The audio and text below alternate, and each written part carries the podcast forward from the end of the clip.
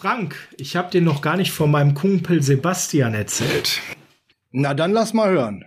Mein Kumpel Sebastian ist ein Fundskerl, total gut drauf. Er hat nur eine einzige Schwäche im Leben. Du kannst dir wahrscheinlich schon denken, welche? Er ist Packers-Fan. Richtig. Macht ihn ja nicht per se zum schlechten Menschen. Dazu müsste er Seahawks-Fan sein. Richtig. Ne? Wie haben die eigentlich in den Playoffs gespielt? Ach, was, das ist egal, das ist ein anderes Mal. Auf jeden Fall sind wir mit zehn Leuten in einem Tippspiel von unseren Kumpels. Und meinem Kumpel Sebastian habe ich dann in der äh, vor einigen Wochen den Super Bowl Gewinner-Tipp geschickt, wie wir alle, und der war Green Bay Packers. Mit meiner Begründung, da werden gerade alle gesund und das ist das gesündeste und konstanteste Team, gerade was die O-Line angeht. Und deswegen glaube ich, dass die mit den wenigsten Schwankungen bis zum Super Bowl schaffen. Ich hatte nicht im Kopf, dass die uns schlagen müssen und der Tipp deswegen definitiv nicht aufgeht.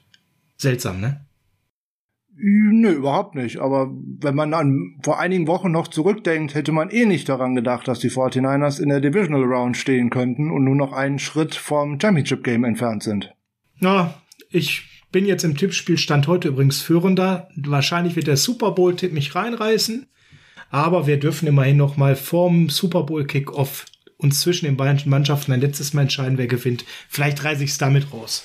Jetzt gucken wir mal, womit wir es gegen die Packers rausreißen, okay? Auf jeden Fall. Run it again, Kyle.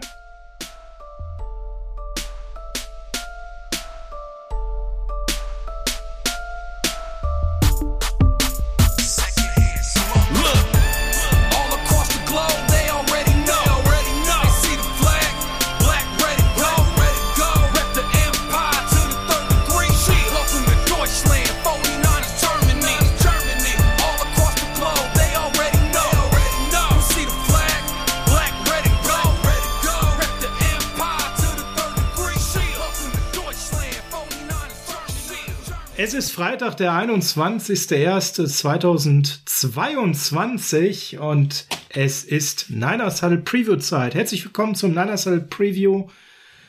Das Spiel gegen die Green Bay Packers. Run it again, Kyle Frank. Schön, dass du da bist als unser Run-Game-Experte.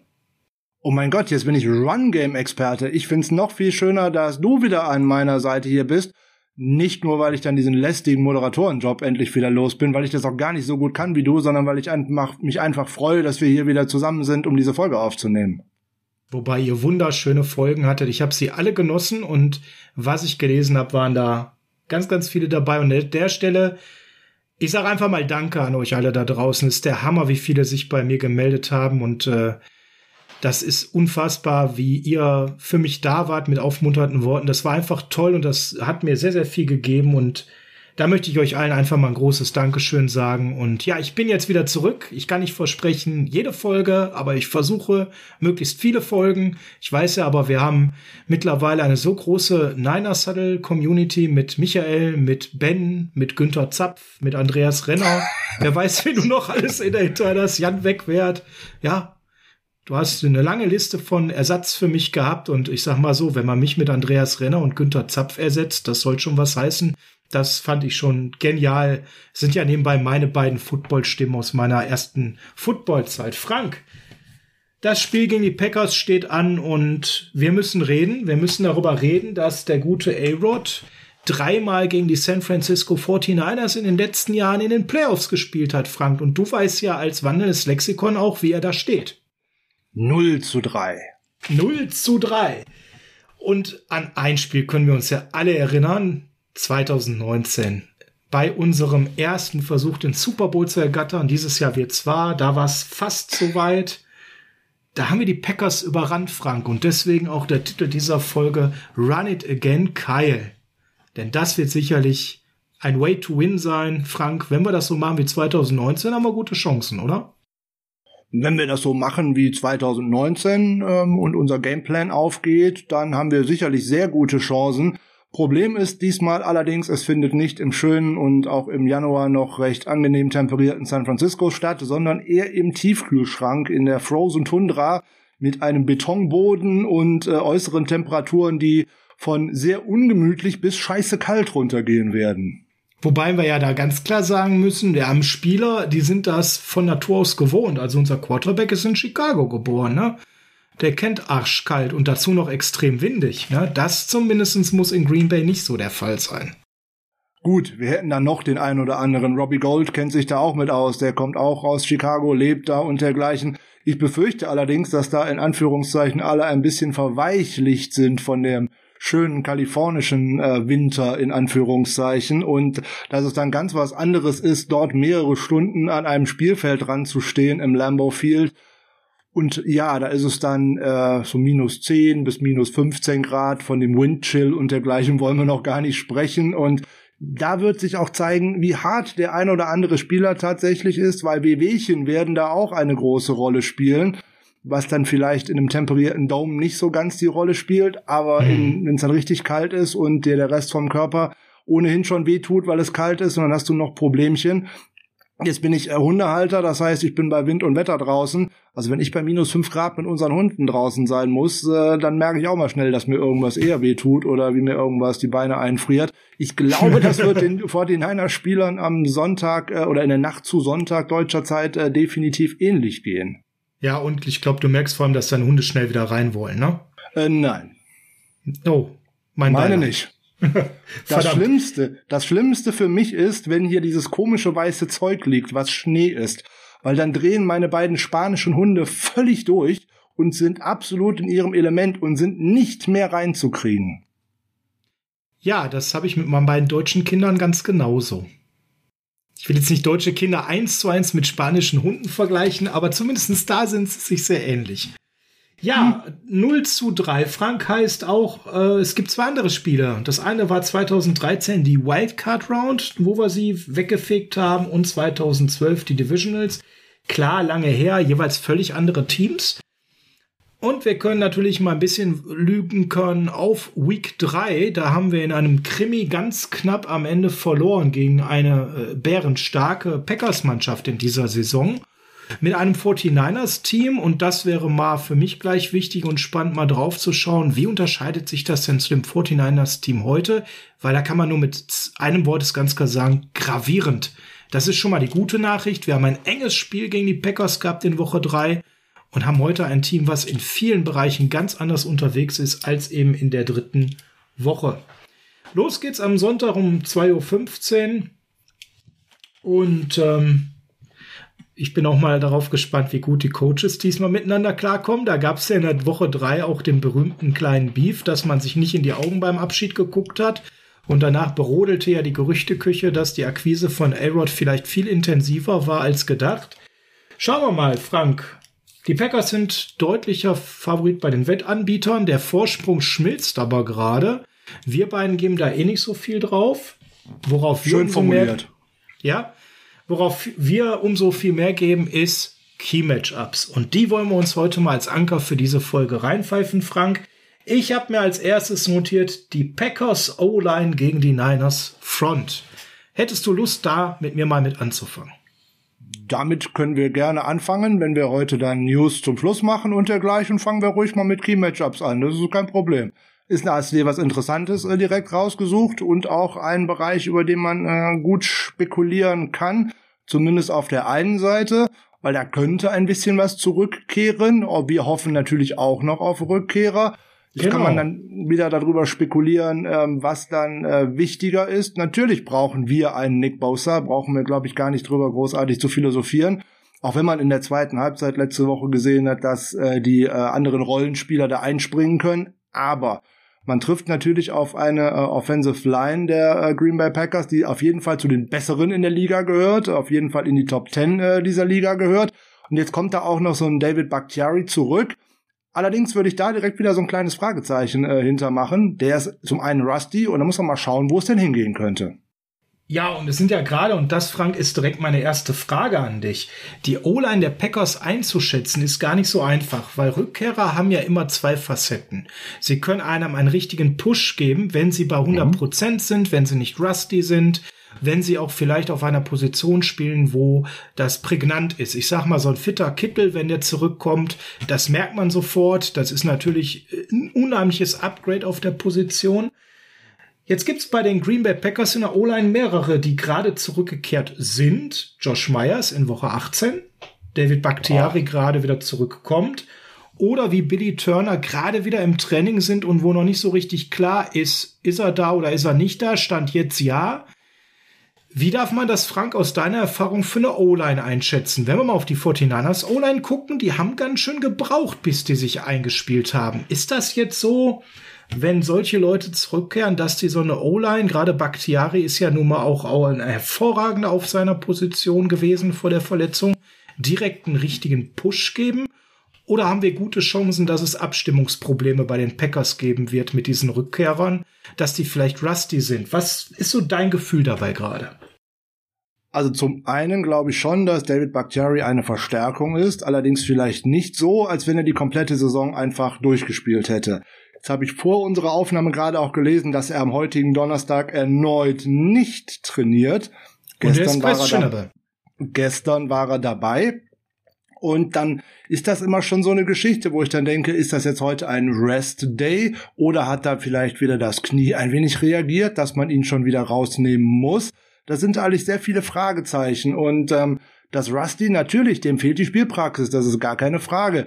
Da, aber das ist ein Top-Tackle, der kommt relativ schnell wieder rein. Ob so ein Billy Turner dabei ist oder nicht, wäre mir äh, grundsätzlich eigentlich völlig Hupe ob der oder sein Ersatzmann da auf der rechten Seite rumspielt. Ähm, das ist Kelly, glaube ich, ne? Der wird von Bosa ohnehin platt gemacht, wenn er denn dabei ist. Und wenn da Bosa auf die Seite kommt, ja, ist das die Drehtür, ne? Nehme ich dann mal an, genau so. Äh, Josh Myers in der Mitte ist ein Center, der ist okay, aber das ist natürlich kein Cor Corey Lindsley, wie wir ihn aus der letzten no, Saison kannten. No. Das ist ein einer der absoluten Top-Center. Und äh, das ist der definitiv nicht. Und äh, da sind halt genug dann dabei, wo du denkst, hm, Jetzt hat er eigentlich eine ganz gute Saison gespielt, der äh, Center. Er hat bis jetzt erst acht Pressures abgegeben. Das ist nicht viel, allerdings auch nur in sechs Spielen. Das muss man natürlich auch fairerweise dazu sagen. Das sieht genau. bei anderen genug anders aus. Ja, Myers ist jetzt auch natürlich ein, äh, ein, Rookie aus 21. Das heißt, da kann man natürlich nicht erwarten, dass der Corey Lindsley Niveau spielt. Der soll sich entwickeln. Mhm. Hat das ordentlich gemacht. Aber klar, mit Bakhtiari ist die linke Seite potenziell dicht. Also, wenn Bosa spielt, das ist ja auch noch nicht klar, müssen wir gleich über Concussion-Protokoll reden, dann wäre natürlich es sinnvoller, über die rechte O-Line-Seite der Packers zu gehen, weil die deutlich anfälliger ist zum Thema Pressures. Jetzt ist das Ganze aber eh nicht so ganz leicht, gegen die Packers ähm, Druck aufzubauen, Frank, weil A-Rod hat eine Sache, die er außerordentlich gut macht. Er wird den Ball wahnsinnig schnell los. Im Spiel in Woche 3 hat er im Durchschnitt 2,3 Sekunden gebraucht, um gegen uns den Ball loszuwerden. Das ist schon verdammt fix und es gibt viele Spiele, wo er im niedrigen 2-Bereich liegt. Das sind schon sehr, sehr gute Werte. Was natürlich bedeutet, dass wir gar nicht viel Zeit haben, zu ihm durchzukommen und er sehr, sehr oft eben die kurzen Dinger zur Seite nehmen wird, am ersten Druck vorbei. Das macht er sehr, sehr gerne, sehr oft. Das muss man ja hier auch nochmal mit reinnehmen. Das heißt, ne, wenn wir jetzt hier einen Pass Rush mit Bosa erwarten, der wie gegen Dallas arbeitet, dann kann man schon sagen, die O-Line Frank ist potenziell besser als die der Cowboys, oder? Da wäre ich mir grundsätzlich gar nicht so sicher. Es steht der bessere Quarterback dahinter. Äh, da kann genau. man äh, grundsätzlich von äh, Aaron Rodgers und seinem Verhalten neben dem Platz halten, was man möchte. Rein sportlich betrachtet ist er aus meiner Sicht der beste Quarterback in dieser Saison und zwar mit großem Abstand, großem auch, vor, Abstand ja. auch vor Josh Allen, Patrick Mahomes und wem auch Brady, immer. In, ja. Insbesondere, weil er der konstanteste in der ganzen Saison Absolut. gewesen ist. Ist für Die mich der klare MVP die 2, nee, das sehe ich völlig anders, weil äh, der muss für mich auch neben dem Platz ein Vorbild sein und das ist er auf gar keinen Fall. Und deswegen kann er aus meiner Sicht bloß keine äh, MVP-Stimme bekommen. Äh, das finde ich eine ganz fürchterliche Gut, Diskussion. Wenn du das mit reinnimmst, bin ich bei dir. Na, ähm, das geht rein, gar nicht als Aushängeschild von dieser Liga. Nimmst, und Nö, da, das kann, da muss ich den ganzen Menschen sehen und nicht nur das Sportliche. Rein sportlich betrachtet ist er der Beste in dieser Liga bis in, in dieser Saison als Quarterback. Aber das ist für mich persönlich ein Gesamtpaket. Genau. Das ist für mich ein äh, Weil ich persönlich finde es immer auch äh, schade, dass die Quarterbacks da zu, zu weit vorne gesehen werden. Ne?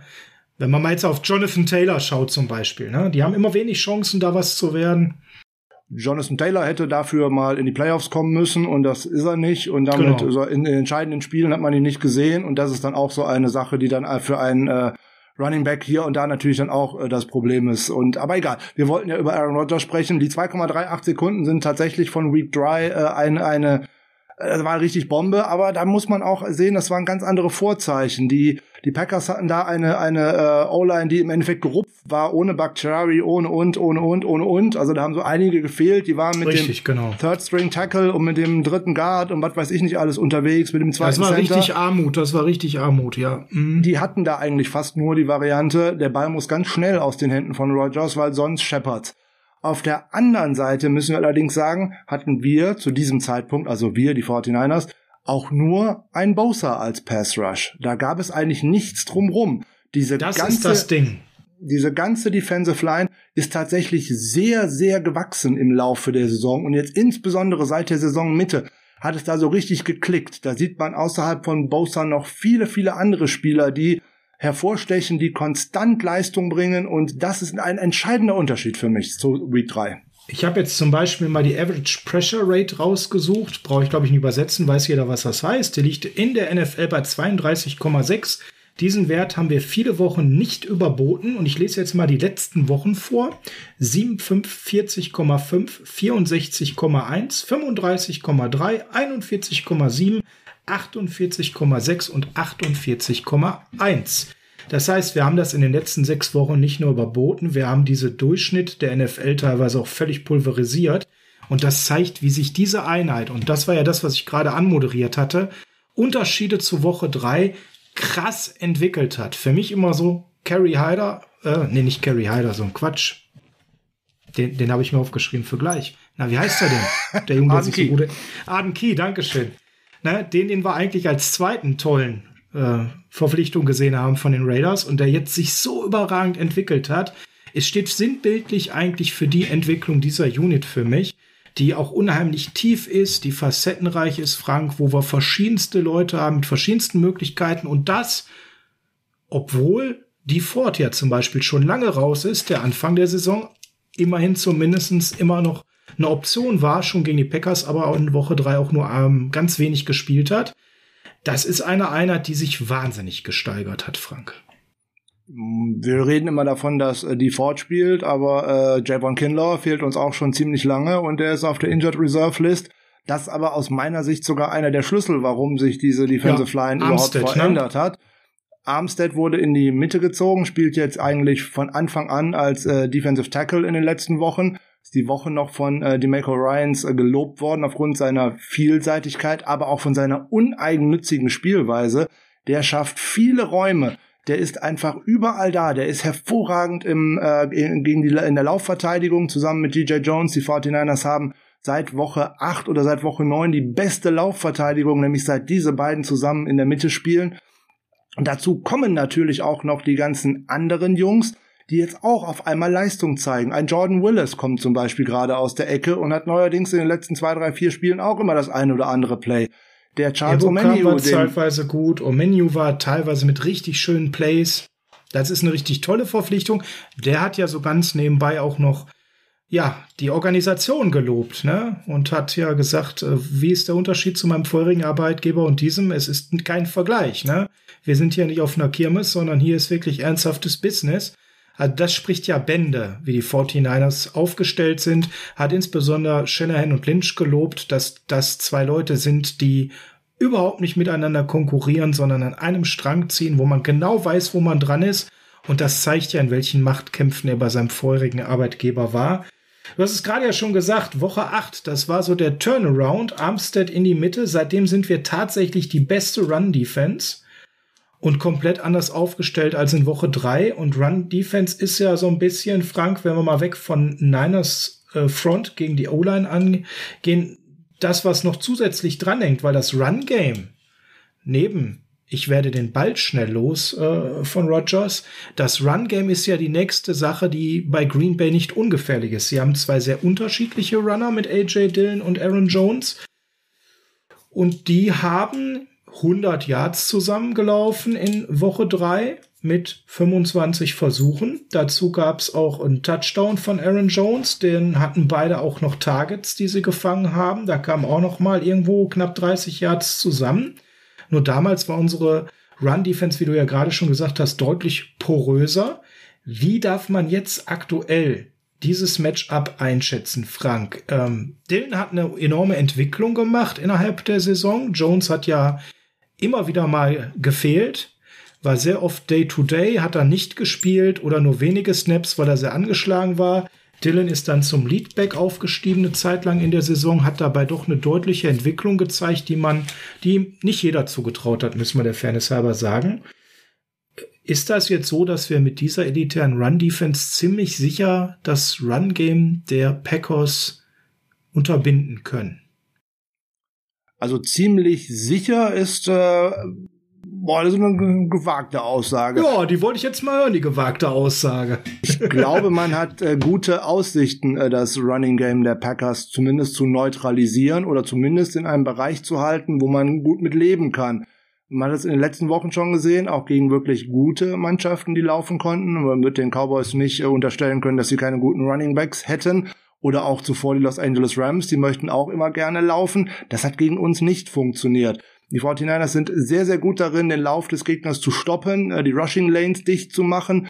Da spielen natürlich auch die Linebacker eine Rolle. Da spielt Fred Warner eine Rolle. Da spielt aber auch gerade in den letzten beiden Partien Dre Greenlaw wieder eine Rolle. Aziz Al-Shire hat es in den Wochen davor gezeigt, dass er auch sehr gut erkennt, wo denn eine Lücke aufgeht.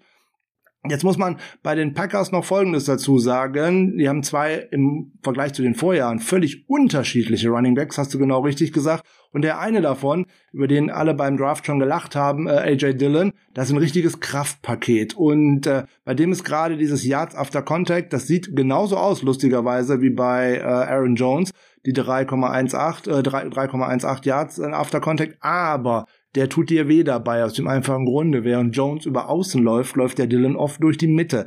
Und dann kracht's da gerne.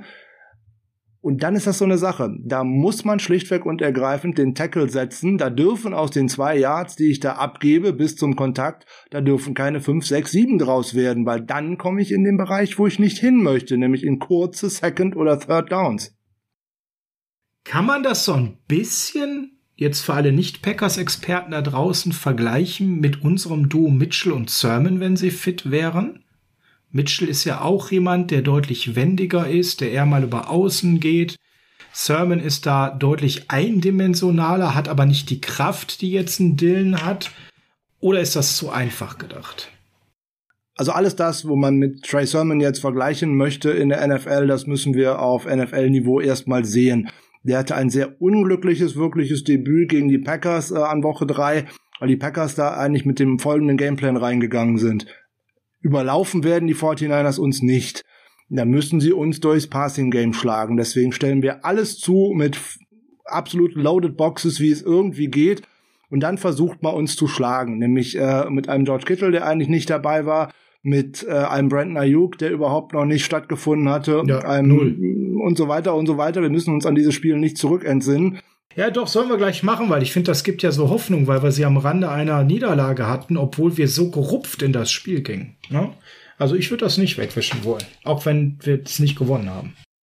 Ja, wegwischen wollen, sondern ich will ja einfach nur sagen, da waren genug Spieler nicht mit dabei oder sie waren in einem Stadium, wo man sagen konnte, hm, da habe ich die noch gar nicht so gerne gesehen in dieser Saison. Da fehlt noch unheimlich viel. Ich habe das in einem der letzten Folgen hier schon mal gesagt. Du gewinnst kein Playoff-Spiel oder du gewinnst eine Saison nicht im September und im Oktober. Wenn du dort mit deiner besten Form unterwegs bist und mit deiner bestmöglichen Formation, das führt meistens nicht dahin, wo man hin möchte.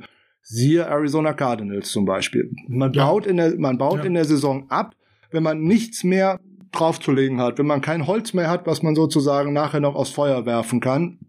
Wenn ich immer nur das gleiche Süppchen koche, da komme ich einfach nicht weiter. So, bei den 49ers sieht man es sowohl in der Offense als auch in der Defense, dass dort eigentlich jede Woche etwas Neues passiert. Ich habe ähm, am, am vergangenen Wochenende mehrfach so äh, gesehen, oje, oje, wir gehen so in Richtung Tennessee in oder Wiederholung des Tennessee-Spiels in der zweiten Halbzeit. Aber man sieht auch da wieder eine Weiterentwicklung von diesem Team, dass sich da auch seit Tennessee etwas getan hat. Und das ist etwas, was einen unheimlich positiv stimmen muss aus meiner Sicht, weil äh, tatsächlich sowohl DeMaco Ryans als Playcaller lernt jede Woche noch etwas hinzu und auch die Offense macht eigentlich jede Woche immer noch etwas anders als zum Spiel davor. Ich glaube, dass der Köcher da noch lange nicht leer ist. Und da wird man ihn allerdings auch jetzt brauchen am, am Wochenende äh, gegen die äh, Packers. Aber so wird es halt kommen müssen. Und wie gesagt, Run-Game stoppen war für die 49ers in den letzten Wochen eigentlich grundsätzlich eine, eine sehr guter Plan für den Gegner, weil ich mache den Gegner dadurch eindimensional. Eindimensional würde jetzt bedeuten, Aaron Rodgers wirft auf Devonta Adams. Bei vielen anderen Teams ist das eine gute Nachricht, wenn du sie eindimensional machst. Hallo Cowboys nochmal übrigens. Das ist jetzt bei Green Bay vielleicht der beste One-Two-Punch der Liga. Sportlich gesehen der beste Quarterback, auf sportlich gesehen einen Top 3, vielleicht den besten Wide Receiver der Liga. Und Frank, bei allen Lorbeeren, die sich unsere Cornerbacks letzte Woche gegen die Cowboys verdient haben, müssen wir natürlich da ganz kritisch drauf schauen. Wie schaltet man Devonta Adams aus? Denn wir sind ja auch eine Mannschaft, die durchaus mal mit Zone spielt und das liebt er ja. Der liebt es ja auch, sie in verschiedensten Positionen aufzustellen, ähm, im Slot oder mal bei einem Drei-Receiver-Set irgendwo mal auf einer der ähm, Doppelrouten aufzustellen. Die schieben den also durchaus mal ein bisschen hin und her. Das heißt, wir werden verschiedenste Looks mit ihm präsentiert bekommen. Und die Gretchenfrage aus der Vergangenheit, die wir uns gegen Top-Wide Receiver ja stellen müssen, doppeln, ja oder nein? Was erwartest du, wird der Gameplan gegen diesen elitären Wide Receiver sein, wenn wir ihn jetzt das Run Game schon nehmen. Und A-Rod dann feststellt, ja gut, ne, ein paar kurze Dinge müssen auch gehen, aber er muss ja auch vielleicht mal was Langes probieren oder was Längeres probieren. Wie stoppen wir Devonta Adams? Wenn, wenn das überhaupt geht, in der jetzigen Form, die er seit Wochen präsentiert. Na, im Zweifelsfalle grundsätzlich den komplett aus dem Spiel zu nehmen, ist schon ein absolutes Ding der Unmöglichkeit. Das haben wir mit Cooper Cup auch zum Beispiel gesehen. Der wird sicherlich seine Plays machen. Man muss halt äh, dafür schauen, dass es nicht die Big Plays werden. Und ich denke, man wird genauso an diese Sache rangehen oder ähnlich an die Sache rangehen wie auch letzte Woche gegen die Los Angeles Rams. Weil da haben die 49ers mal etwas in der Defense bzw. in der Coverage gemacht, was eigentlich nicht so unbedingt und so häufig aufkommt. Sie haben nämlich weit über 80 Prozent in Zone Coverage gespielt und nicht in Man Coverage. Das hat Doug Prescott auf jeden Fall sehr verwirrt.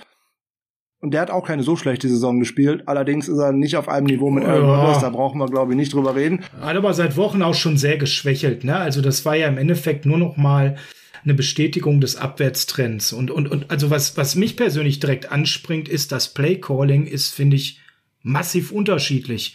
Das ist bei Dallas die gesamte Saison sehr, sehr für mich eindimensional gewesen, auf Big Plays ausgestellt. Ja, die haben eine gute Qualität auf den Skill-Positionen, aber mir hat immer bei Dallas schon die ganze Saison gefehlt, wenn das nicht klappt, was klappt dann? Außer gib Siki den Ball und versuch mit dem Kopf durch die Wand zu rennen. Da sehe ich die Packers mit Lafleur auf einem ganz anderen Level, was ihre Playdesigns angeht. Bei den Playdesigns gebe ich dir sicherlich recht, beim Personal äh, ganz sicher nicht, weil alles, was hinter der Wante Adams kommt, ist für mich, ähm, Nix. naja, sagen Nix. wir mal so, äh, sagen ich würde da keinen ist. von haben wollen. Keinen ne? einzigen. Ähm, nicht mal Robert Tonyan, der eine so gute Saison davor gespielt hat, abgesehen davon, dass er jetzt verletzt ist, der stand schlichtweg und ergreifend frei, weil dort immer alle nur nach der Wante Adams gucken. So, jetzt kann ich den definitiv nicht äh, hundertprozentig äh, aus dem Spiel nehmen, aber ich kann ihn zumindest mit Man-to-Man-Coverage ärgern. Und dafür haben wir aus meiner Sicht eigentlich jetzt auch die richtigen äh, Spieler dabei. Das kann ein äh, Emmanuel Mosley machen. In vielen äh, Dingen oder in vielen Situationen wird er aus dem Slot agieren. Da kann er gegen K1 Williams spielen und das ist ein sehr unangenehmer Gegenspieler, weil der auch ständig seine Finger irgendwo dran hat und zwar eigentlich auch gelegentlich ohne mal einen Foul zu machen. Das ist eigentlich schon mal ganz nett. So, und dann wird's echt schwierig, weil die an, für auch dann für Aaron Rodgers irgendwann, weil er wird nicht nur damit gewinnen können, den Ball immer äh, auf äh, Devante Adams zu werfen, weil er kann nicht 30 Bälle auf äh, Adams werfen, weil so oft wird er auch nicht frei sein, weil da werden die 49ers auch gelernt haben aus dem ersten Spiel. Und über welche anderen Spieler will er denn sonst gewinnen? Über Waldes Scantling äh, sehe ich beim besten Willen nicht. Über ja. Alan Lazard, da kommt mal ein gutes Spiel und dann kommen fünf schlechte. Und bei Randall Cobb, da wissen wir auch, die Zeit ist vorbei. Der wird jetzt höchstwahrscheinlich zurückkehren gegen uns, aber dann ist er erst recht richtig rusty und ähm, die Zeiten von ihm sind, naja, gut. Ja, und auf Titans äh, haben sie gar nichts mehr, ne? Nach äh, Robert Tonians Ausfall. Weil das Scan bin ich ja sogar Lewis froh, halt, wenn ne? der Ball dahin geht. Ja, genau, das Schlachtross Mercedes Lewis. Ähm, bei Waldes Scanning bin ich eigentlich auch immer froh, wenn der Ball dahin geht, weil der lässt ihn ja auch gerne fallen. Das finde ich dann auch gar nicht so verkehrt. Ja, Lazar ist dann mal für das eine Big Play gut, ne? Der hat auch eine relativ hohe Target-Tiefe, aber das war's dann auch. Also, du würdest viel auf Man-Coverage setzen. Das ist ja so das, was ich mir schon gedacht habe in der Vorbereitung, dass eben Zone ihm doch sehr entgegenkommen würde. Und ähm, natürlich ist ein Wunsch, Adams bei wenig Targets zu halten. Wir haben ja CD Lamp jetzt auch nur bei vier Targets gehalten, aber die Frage ist, kann man sowas wiederholen? Das wird wahrscheinlich nicht sein. Ne? Ich persönlich bin aber immerhin deswegen guter Dinge, weil es gefühlt Frank in dieser Saison Demeco Ryans nach und nach immer besser gelungen ist, gegen sogenannte Top-Wide Receiver doch schlüssigere Konzepte zu finden, als was am Anfang der Saison gesehen haben. Ja gut, das hat ja auch ein wenig mit äh, Personal zu tun, wenn man mal ganz ehrlich ist. Ich glaube, wir haben jetzt äh, aktuell auch in den letzten beiden Spielen eine gute Kombination auf den drei Cornerback-Positionen äh, gefunden, nämlich mit Emmanuel Mosley wieder als unserem Number One Corner Dazu als Outside Corner auf der einen Seite eigentlich Embry Thomas, der von Spiel zu Spiel besser geworden ist. Natürlich werden da Rookie-Fehler kommen, aber dazu dann noch äh, K1 Williams, der auch als stabilisierender Faktor immer wieder mit dabei ist. So, und dann werde ich hier und da natürlich schauen müssen, dass ich auch einen der beiden Safeties mal so in Richtung von Adams schauen lasse, insbesondere wenn der durch die Mitte attackiert. Dann wird natürlich auch immer mal ein Jimmy Ward oder auch ein Jakiski Taten mit in der Nähe sein, dass er natürlich hier und da in Doppeldeckung genommen wird, gerade wenn man versucht, auf die Shotplays zu kommen, also um die tiefen Pässe zu verhindern, nämlich die Pässe zu verhindern, die dir das Genick brechen. Und da muss man aber zu hinkommen, dass man auch Rogers so ein bisschen ärgert, äh, dass er sich in der Pocket nicht wohlfühlt, dass er auch so ein, Ding, ein tiefes Ding mal zu früh wirft oder nicht genau genug wirft. Und dann wird es schwer darauf ankommen, dass unsere Defense auch tatsächlich dann mal in der Lage ist, ein Big Play zu machen und auch tatsächlich mal eine Interception zu fangen. Und was Rogers ja immer noch macht, auch wenn nicht mehr so inflationär wie noch vor ein, zwei Jahren, kommt der Druck, wirft er den Ball auch einfach ganz schnell weg. Ne? Da ist er eher, eher schnell mit unterwegs, also ist jetzt kein Freund mehr nach der Schulterverletzung damals nach dem Sex, Sex zu nehmen. Die versucht er wirklich konsequent zu vermeiden, ist ja auch eigentlich clever. Da äh, sind viele Quarterbacks nicht so weit gedanklich wie er. Was bleibt, wenn wir auf die, das, die Offensive gegen die Defensive schauen in dieser Konstellation, ist die Frage, ja, wer spielt denn bei unserer Defensive und wer nicht? Da sind zwei, drei ganz schön wackelig. Fangen wir mal, räumen wir mal das Feld hinten auf. Embry Thomas humpelt. Er ist beim Training, aber er humpelt. Er belastet den Fuß nicht so richtig. Äh, der Injury Report ist nicht ganz so aussagekräftig. Da wirkt das alles sehr harmlos. Frank, was ist dein Gefühl? Sehen wir den? Sehen wir den fit? Ja, zum einen belastet er sein Knie nicht richtig, weil er eine leichte Knieprellung wohl hat, aber was da Aussagen immer so wert sind von äh, ja, Coaches Knie. ist so das eine oder andere. Aber der ist auf dem Trainingsfeld, der macht die äh, Drills mit, in einem verminderten Tempo macht er sie mit. Ich denke, der wird zum Spiel fit werden und wird dann auch spielen, alleine weil er in den letzten Wochen wirklich große Fortschritte gemacht hat und sich da auch ein gutes Selbstvertrauen äh, erarbeitet haben wird, gehe ich mal davon aus. Für uns wäre es gut, weil die Alternative wäre höchstwahrscheinlich Josh Norman und das wäre keine so gute Variante. Das würde bedeuten, ich lasse zehn Yards Abstand zu Devonta Adams, der darf den Ball fangen und dann gehe ich erst ins Tackling. Autsch, da habe ich Bauchschmerzen. Na, da glaube ich eher gar nicht, dass es da um Adams geht, sondern da öffne ich die zweite Tür, egal für welchen Wide Receiver auf äh, der Seite, der gegen Norman spielen müsste. Ja, Myers Scantling wäre ja nicht gut. Na, ja, nee, ganz keine ja, Frage. Aber wenn ich den alleine irgendwo hinstelle, dass der ganz in Ruhe einen Ball fangen kann, ist das auch keine gute Variante, weil dann habe ich eine Anspielstation. Also auch da muss ich natürlich aggressiv draufgehen. Wen ich gegen die Packers definitiv bitte nicht sehen möchte, wäre Diomond Lenoir, weil der hat am dritten Spieltag wirklich übel Lehrgeld bezahlt. Und das würde wahrscheinlich jetzt gar nicht anders aussehen, insbesondere weil dem natürlich die Spielpraxis fehlt. Ja, also müssen wir hier wirklich sehr auf Thomas hoffen momentan lassen sich auch alle nicht mehr so in die Karten schauen, muss man auch ganz ehrlich sagen. Das gehört zum Playoff-Zirkus dazu. Warner hat direkt nach dem Spiel eine Entwarnung gegeben, dass er spielen wird. Das ist die alte Verletzung, das ist alles nicht so schlimm. Ich bin da jetzt nicht ganz so entspannt wie er momentan mit den Informationen, die vorliegen. Glaube ich schon, dass er spielen wird und auf die Zähne beißen wird. Aber mein Gefühl beschleicht mich so richtig 100% könnte sein, dass er das nicht ist. Oder siehst du das anders? Ja gut, jetzt bleibe ich wieder dabei. 100% ist in dieser Saisonphase, glaube ich, so kein Spieler mehr, außer der, der gerade noch das Clipboard hält, also der Clipboard Jesus an der Seitenlinie. Alle anderen ah, werden ihre Blessuren einfach haben. So, jetzt hat äh, der gute Fred Warner äh, Dienstag in dem leichten Training leicht trainiert. Er hat am Mittwoch voll trainiert und er soll auch Donnerstag voll trainieren. Wenn er im Training äh, voll dabei ist, kann ich mir vorstellen, dass er gehen kann. Aber das ist nicht unbedingt die Position, die mir Sorgen macht, aus dem einfachen Grunde, da ist jetzt auch ein Dre Greenlaw wieder da, da ist ein Aziz Al-Shaya äh, mit dabei. Wenn ich dann ein wenig rotieren muss und Warner nicht in jedem äh, Play auf dem Platz ist, habe ich nicht so Bauchschmerzen wie auf anderen Positionen, weil ich dann noch zwei sehr gute habe. Vielleicht keinen elitären wie mit Warner, aber noch zwei sehr, sehr gute in der Hinterhand. Da habe ich einen viel größeren Drop-off bei anderen Positionen, wenn mir da einer ausfallen würde. Unter anderem im Pass Rush, wo eben Bosa im Concussion-Protokoll ist, Frank, und da sieht so aus, er ist auf dem Trainingsplatz gewesen, früh in diesem Concussion-Protokoll. Das ist schon ja. mal ein sehr gutes Zeichen. Ähm, der Vater von ihm hat ganz klar gesagt, dem geht's gut, das ist alles nichts Ernstes. Das hat er direkt nach dem Spiel einen Tag später gesagt. Bei einer Concussion ist es aber ja so, dass sie teilweise erst zwei, drei, vier Tage später so richtig klar ist, wie gut die ist, Frank. Und hier könnte uns jetzt zum Fängnis werden, dass wir auch schon Samstag spielen. Das könnte eine enge Nummer werden, ne? Also was ich gelesen habe oder was ich auch gesehen habe, ist, er war gestern schon mit dem Helm äh, auf dem Trainingsplatz dabei und genau. da spekulierte schon der ein oder andere von der amerikanischen schreibenden Presse, dass er da womöglich schon ähm, das Concussion-Protokoll verlassen könnte, dass es ein Zeichen dafür wäre, dass er dabei schon geklärt werden könnte. Möglicherweise passiert das am heutigen Donnerstag. Vielleicht hält man das auch noch ein wenig unter Verschluss, um den Gegner auch noch ein bisschen äh, zu verwirren oder in Unklaren zu lassen. Natürlich, wenn wir erfolgreich sein wollen gegen die Packers, wird es ohne äh, einen Herrn Bosa äh, deutlich schwerer. Das ist ja ganz klar. Aber das wäre genau das Gleiche, als wenn man jetzt sagen würde, die Packers müssen auf einmal ohne Davante Adams antreten. Klar, die Topspieler brauchst du in solchen Begegnungen. No, dahinter kommt aber wirklich gar nichts. Dann, dann können sie ja eigentlich uns auch die Punkte mit der Post drüber schicken. Ne? Also wenn sie da mit Lazar und Scantling und von mir aus noch Ethan Q spielen müssten, also das wäre ja dann, dann, dann wäre es ja wirklich deutlich leichter für uns. Aber man weiß nie, was dann auch dahinter mal äh, passieren könnte. Und da darf man dann auch Aaron Rodgers äh, tatsächlich nicht äh, unterschätzen. Er hat auch schon Spiele ohne Davante Adams gewonnen. Also für uns Bowser natürlich eine ganz, ganz wichtige Stütze, keine Frage. Insbesondere, weil er die Double Teams ziehen wird und er den Platz, äh, den Raum öffnen wird für andere neben ihm. Weil dann wird es natürlich für die Offensive Line, über die wir vorhin ja schon gesprochen haben, einfacher, sollte ein Nick Bowser nicht dabei sein. Weil dann kann ich mehr gucken, wen möchte ich denn da mit dem Double Team versehen oder schicken die 49ers einen zusätzlichen Rusher oder bleibt es halt bei dem Foreman Rush dann wären die äh, Packers auf jeden Fall, egal in welcher Besetzung die O-Line spielt, in einer besseren Position, als wenn Bosa mit dabei ist.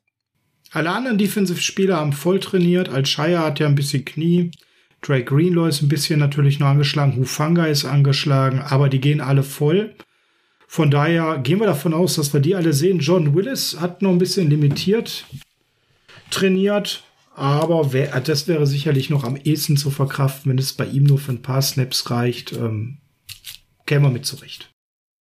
Ja, in der jetzigen Phase braucht man eigentlich jeden Pass-Rusher und insbesondere, wenn er ja ganz gut drauf ist, was man in den letzten zwei, drei Wochen gesehen hat. Ähm, er hat ja einen High-Ankle-Sprain erlitten. Normalerweise ist man das da eigentlich gar nicht. Das wollten wir auch nicht mehr sagen, dieses Schimpfwort. Ja, Moment, lass mich doch mal. Normalerweise sieht man die Jungs ja dann zwei, drei Wochen auf dem Trainingsplatz nicht. Aber wenn du schon beim ersten Training, was anschließend stattfindet, wieder auf diesem Trainingsfeld bist und auch beim zweiten Training unter der Woche wieder mit dabei bist, sieht es vielleicht so aus, dass das vielleicht nicht ganz so schlimm ist und dass man dann trotzdem Sonntag spielen kann, beziehungsweise Samstagnacht spielen kann.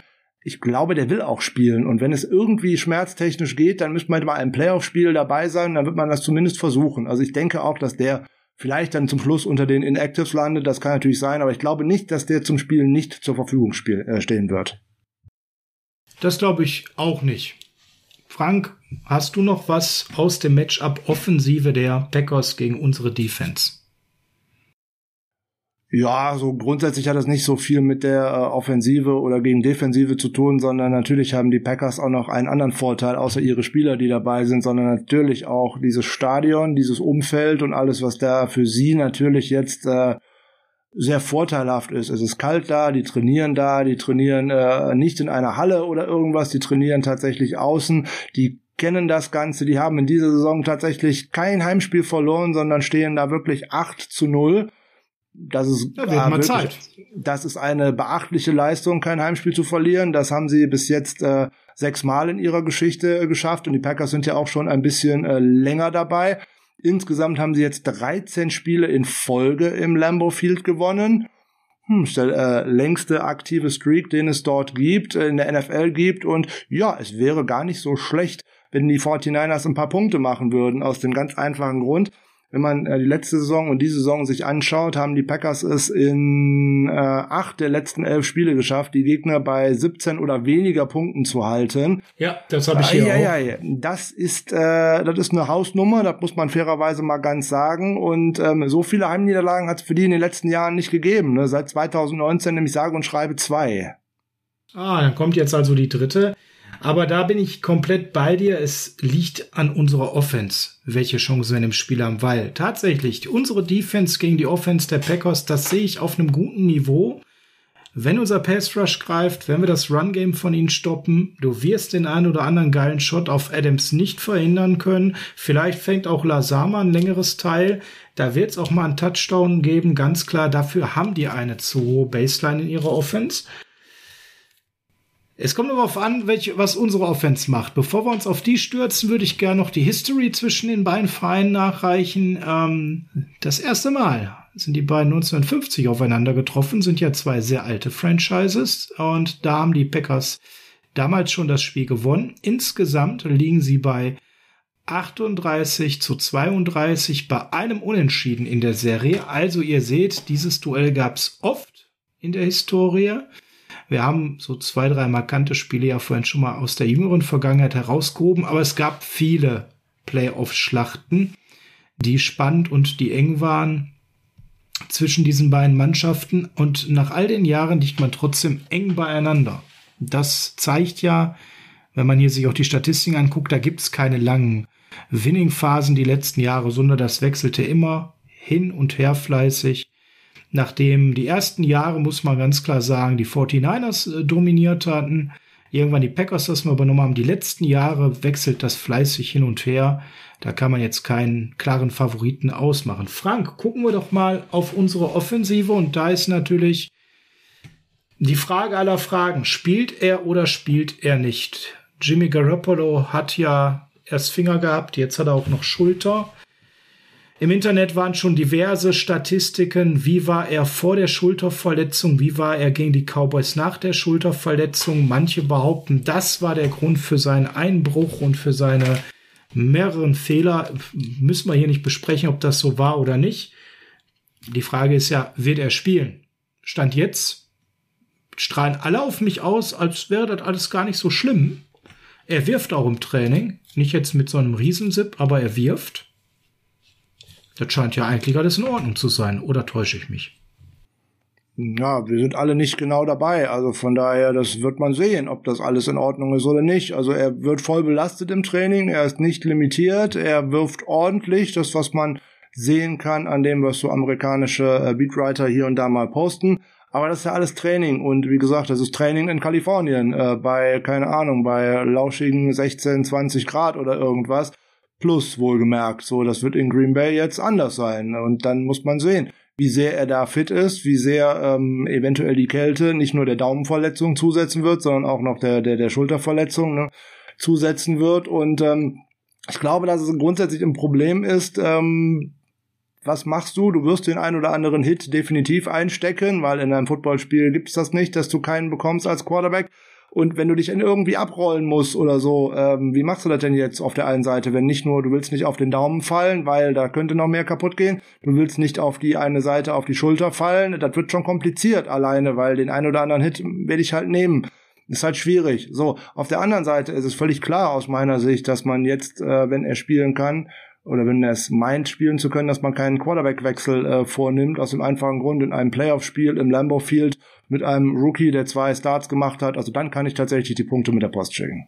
Dann wird's ein bisschen eng, ne? Frank, wir haben gerade über, wenn man nur seit Week 10 auf die Statistiken schaut, die Nummer eins im Offensive Rushing Success Rate und Nummer eins im Offensive Passing Success Rate mit den Packers gesprochen, gegen die Nummer eins Defense Rushing Success Rate und die Nummer zehn immerhin im Passing Success Rate in der Defense. Also hier wirklich elitäre Einheiten, die aufeinander prallen. Wenn man mal auf die letzten Wochen schaut, du hast ja gesagt, was im September war, ist uninteressant. Seit Woche 10, das ist deutlich spannender. Wenn wir es jetzt umdrehen, dann äh, müssen wir natürlich darüber reden, dass ähm, die Offense der Packers zweimal Nummer eins ist, die Run-Defense der Packers. Da kann ich hin und her rechnen, wie ich will. Die ist immer unter den letzten dreien, Frank. Und zufälligerweise ist das Run-Game unsere große Stärke und, ne, auch Grund für diesen Titel heute. Ist das schon der so einfache Way to win? Die Uhr kontrollieren, Rogers vom Feld halten, lange Drives hinlegen mit ganz viel abwechslungsreichen Plays, mit ganz viel Laufspiel und die Packers Defense müde spielen? Ist es so einfach, Frank? So einfach, wie es 2019 war? Naja gut, also vor dem 2019er äh, NFC Championship Game wird niemand damit gerechnet haben, dass man eigentlich den Ball nicht laufen werden oder dass man den Ball laufen kann und halt nicht werfen muss, weil die Packers einfach nicht in der Lage waren, das äh, den, den Lauf zu stoppen.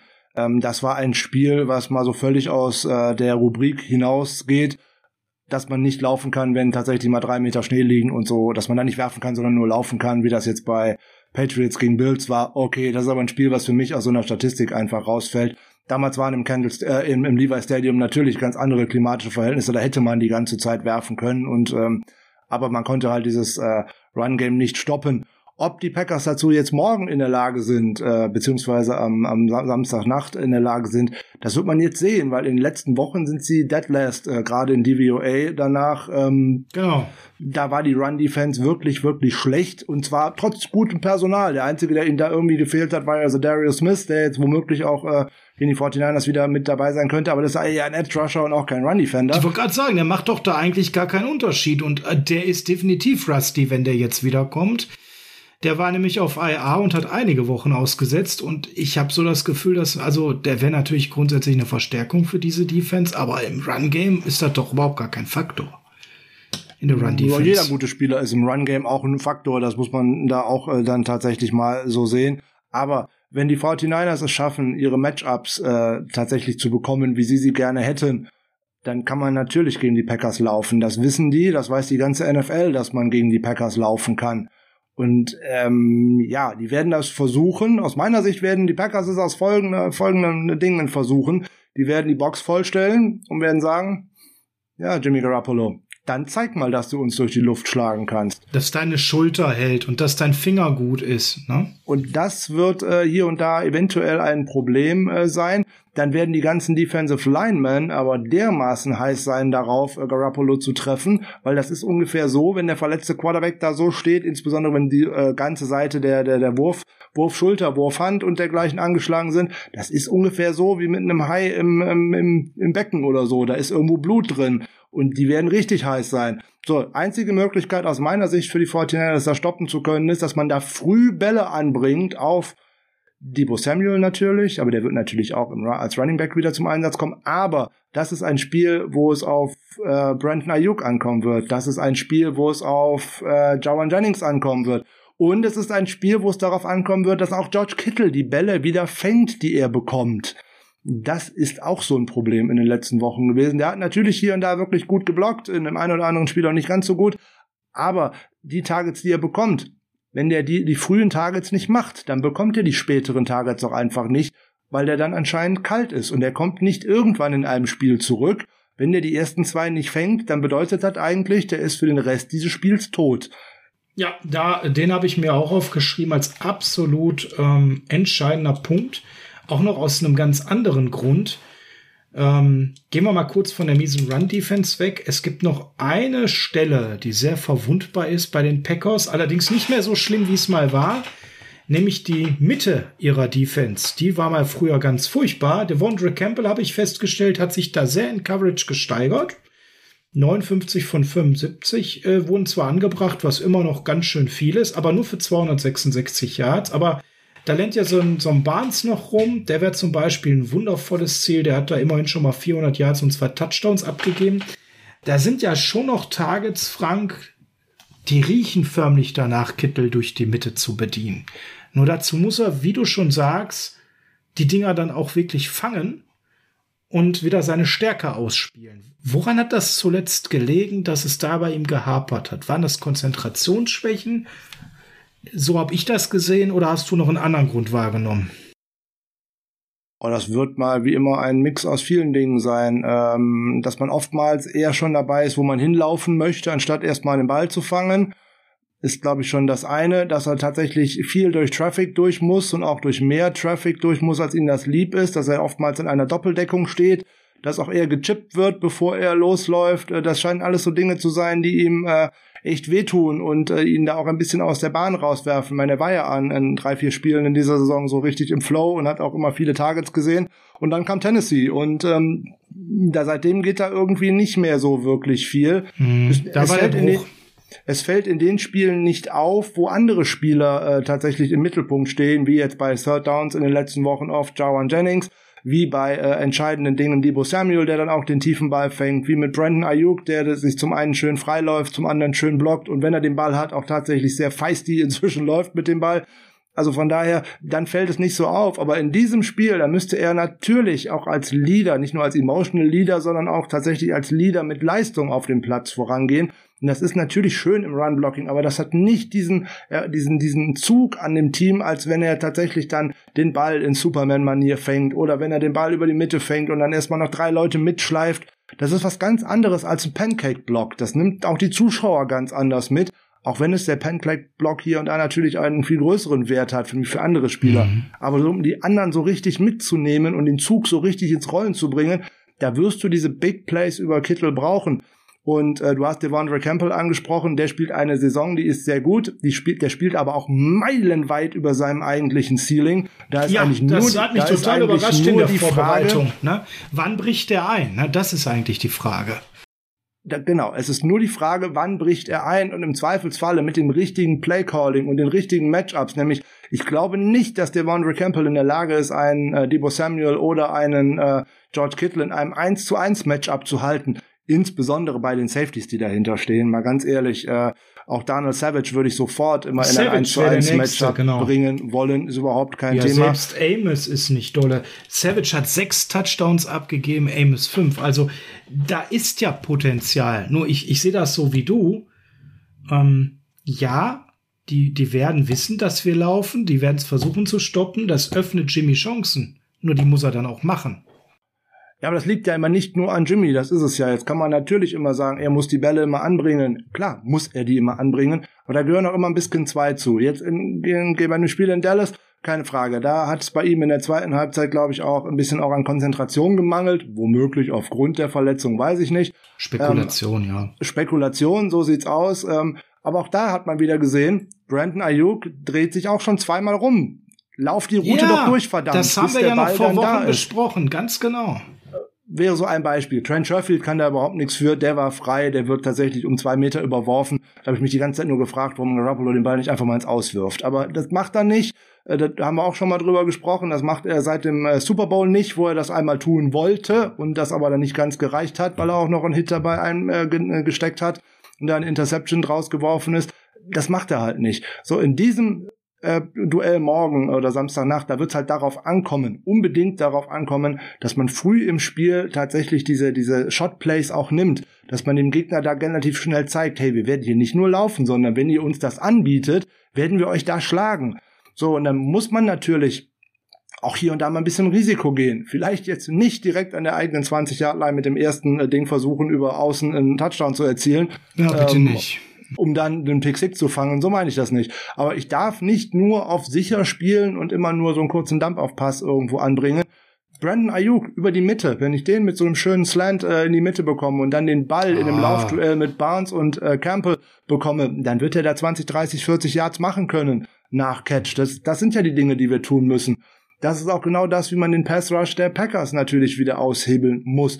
Kurze Pässe, genau dahin, woher der Druck kommt, nämlich die beiden Smith Brothers über die eine Seite, wie auch immer.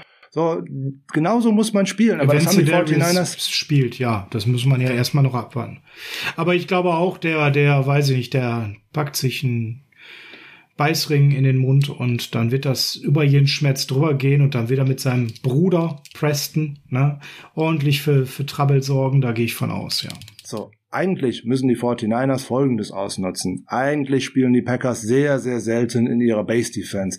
Die haben ja Genau. meistens nicht nur eine Nickel-Offense auf dem Feld, sondern noch viel häufiger auch eine Dime-Offense auf dem Feld. So, das heißt, die Box ist eigentlich sehr leicht. Und da sind auch Zwei Spieler dabei, die, Safeties dabei, ne? die dann oftmals mit tiefen Safeties spielen. Aber dann kommen auch Jungs aufs Feld, wo ich sage, sobald ich den da sehe, ist das genau mein Matchup. Wenn da so ein Sullivan als Nickel Corner aufs Feld Sofort, kommt, um Gottes sofort. Willen, den muss ich Drauf. sofort sofort dafür bestrafen, dass der einen Fuß auf dieses Feld gesetzt hat. So, oder wenn dann Ja, tatsächlich. aber ist so, wenn man die Zahlen sieht, äh, das ist, aber Frank, ich verstehe es nicht. Das muss ja eigentlich vorher klar besprochen werden. Und mir ist, also mir fällt das immer noch auf, dass solche Matchups viel zu wenig bestraft werden. Wir haben das jetzt gegen genau so ein Opfer bei den Cowboys ja zumindest mal probiert. Bei Dix war ja bekannt, dass der immer auf die Big Plays geht und dafür sehr gerne Probleme hat, sich richtig im Raum zu stellen und die Winkel richtig einzuschätzen. Das haben wir aktiv versucht auszunutzen. Das hat ja auch mal geklappt. Ich, ah, ich möchte, dass wir das viel häufiger machen, weil ich sehe das immer viel zu selten. Du hast gerade so einen Namen genannt und ich sage nochmal Daniel Savage an der Stelle. Wenn ich die Chance habe, den in ein 1 zu 1 zu bekommen gegen einen tiefer gehenden Ayuk, das ist ein Geschenk. Ja, oder gegen Debo Samuel in, im Slot, meine Güte. Und selbst wenn gerade Jawan Jennings da gerade im Slot steht, mein Gott, der ist einen halben Meter größer als der. Wie will der kleine Mann denn das verhindern, dass der den Ball bekommt? Und vor allem, wie will der den dann stoppen? Der schleift den ja erstmal noch zehn Yards mit, bis die nächsten Der zwei packt denn den in dazu die kommen. Hosentasche. Ja, das ist so. Aber genauso muss es laufen, weil damit öffne ich die Wege für unser Run-Game. Wenn ich die Packers zwinge, nämlich nicht die Box vollstellen zu können. So, und dann geht's ja los, dass sie äh, gewisse Sachen einfach nicht können. Sie können ja nicht nur gut, nicht nur nicht den Lauf verteidigen, sondern die können ja auch einfach Ex Explosive Runs und dergleichen einfach nicht stoppen, weil dann Nein, geht ja genau. einfach ein Scheunentor auf Die Gaps Das sind du- malen wir auf. dass du über beide Seiten wirklich laufen kannst und da auch massig Yards abgibst. Ja, da kannst du mit Debo Samuel laufen, da kannst du mit Elijah Mitchell laufen, du kannst mit Jeff Wilson laufen. Das geht eigentlich mit jedem dann in Kannst du Anführungszeichen. mit meiner Oma laufen. Das ist so. Ah, da- das wieder nicht so schlimm. Das ist wieder so eine Adrian Franke Plattitüde. Du könntest jeden in das Shanahan Scheme stellen und es funktioniert. Nein, das funktioniert nicht. Naja, warten wir mal ab. Vielleicht macht er sogar noch aus Sermon und Hasty was. Aber, Frank, ich glaube, die Einheit, die liefern muss in unserer Offensive, ist vor allem die O-Line. Denn der Pass Rush ist jetzt nicht so verkehrt, gerade wenn der zweite Smith-Bruder zurückkommt. Jimmy wird passen müssen. Ja, das ist kein Top-Pass-Rush, das will ich damit nicht sagen, aber man darf sie auch nicht unterschätzen. Jimmy ist potenziell nun mal angeschlagen, der ist nicht bei 100 Prozent, das wissen wir. Trent Williams ist zurück und was der für einen Impact hat, haben wir gegen Dallas gesehen.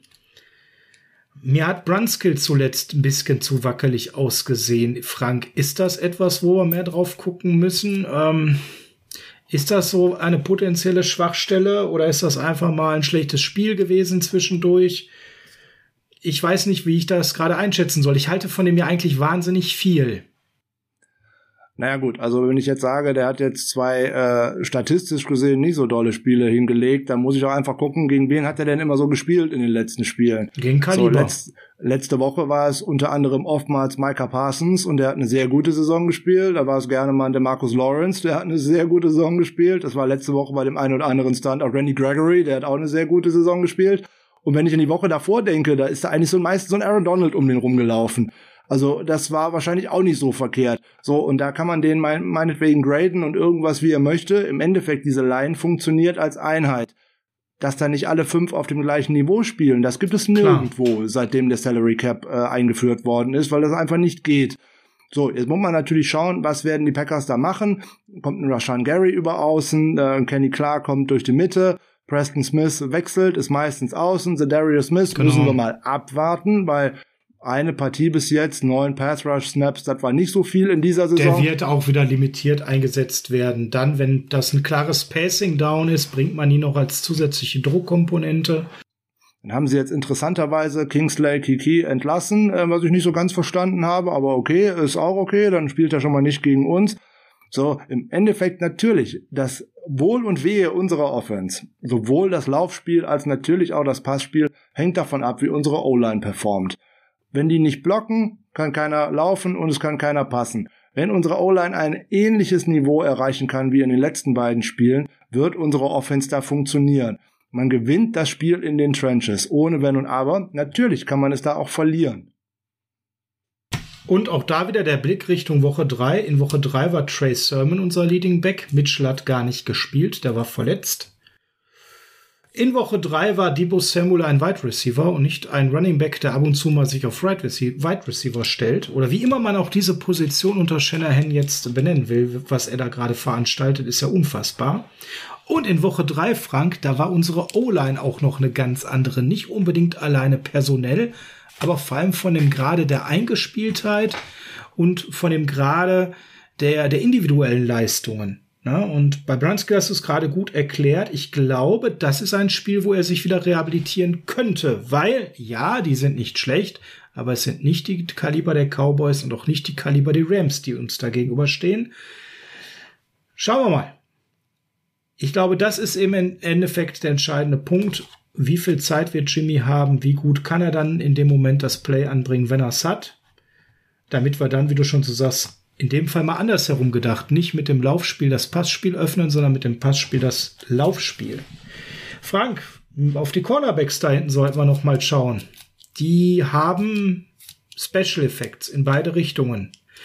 Da sind Leute dabei, die machen teilweise richtig, richtig spektakuläre Plays und dann gibt's aber auch eklatante Schwachpunkte. Wenn wir auf Rasul Douglas schauen, der hat diese Saison sich natürlich nach vorne gespielt in einer Art und Weise mit fünf Interceptions auf dem geteilten vierten Platz in der NFL. Der hat sich so richtig in einen Fokus gebracht mit mehreren Big Plays. Das wäre auch eine Gefahr für uns, wenn wir tief ihn suchen würden in einem Duell, ne? Der ist für mich der gleiche Fall wie Devondre Campbell. Wann kommt der große Absturz? Weil der hat in seinen Jahren davor in der NFL gezeigt, dass er beileibe kein Shutdown-Corner ist. Ist das an der Stelle so, dass du so sehr an dem, an der Spielerentwicklung der Packers Defense zweifelst oder ist für dich einfach der Sprung bei beiden in den Leistungen so groß, dass du sagst, das muss irgendwann zu einer Regression führen?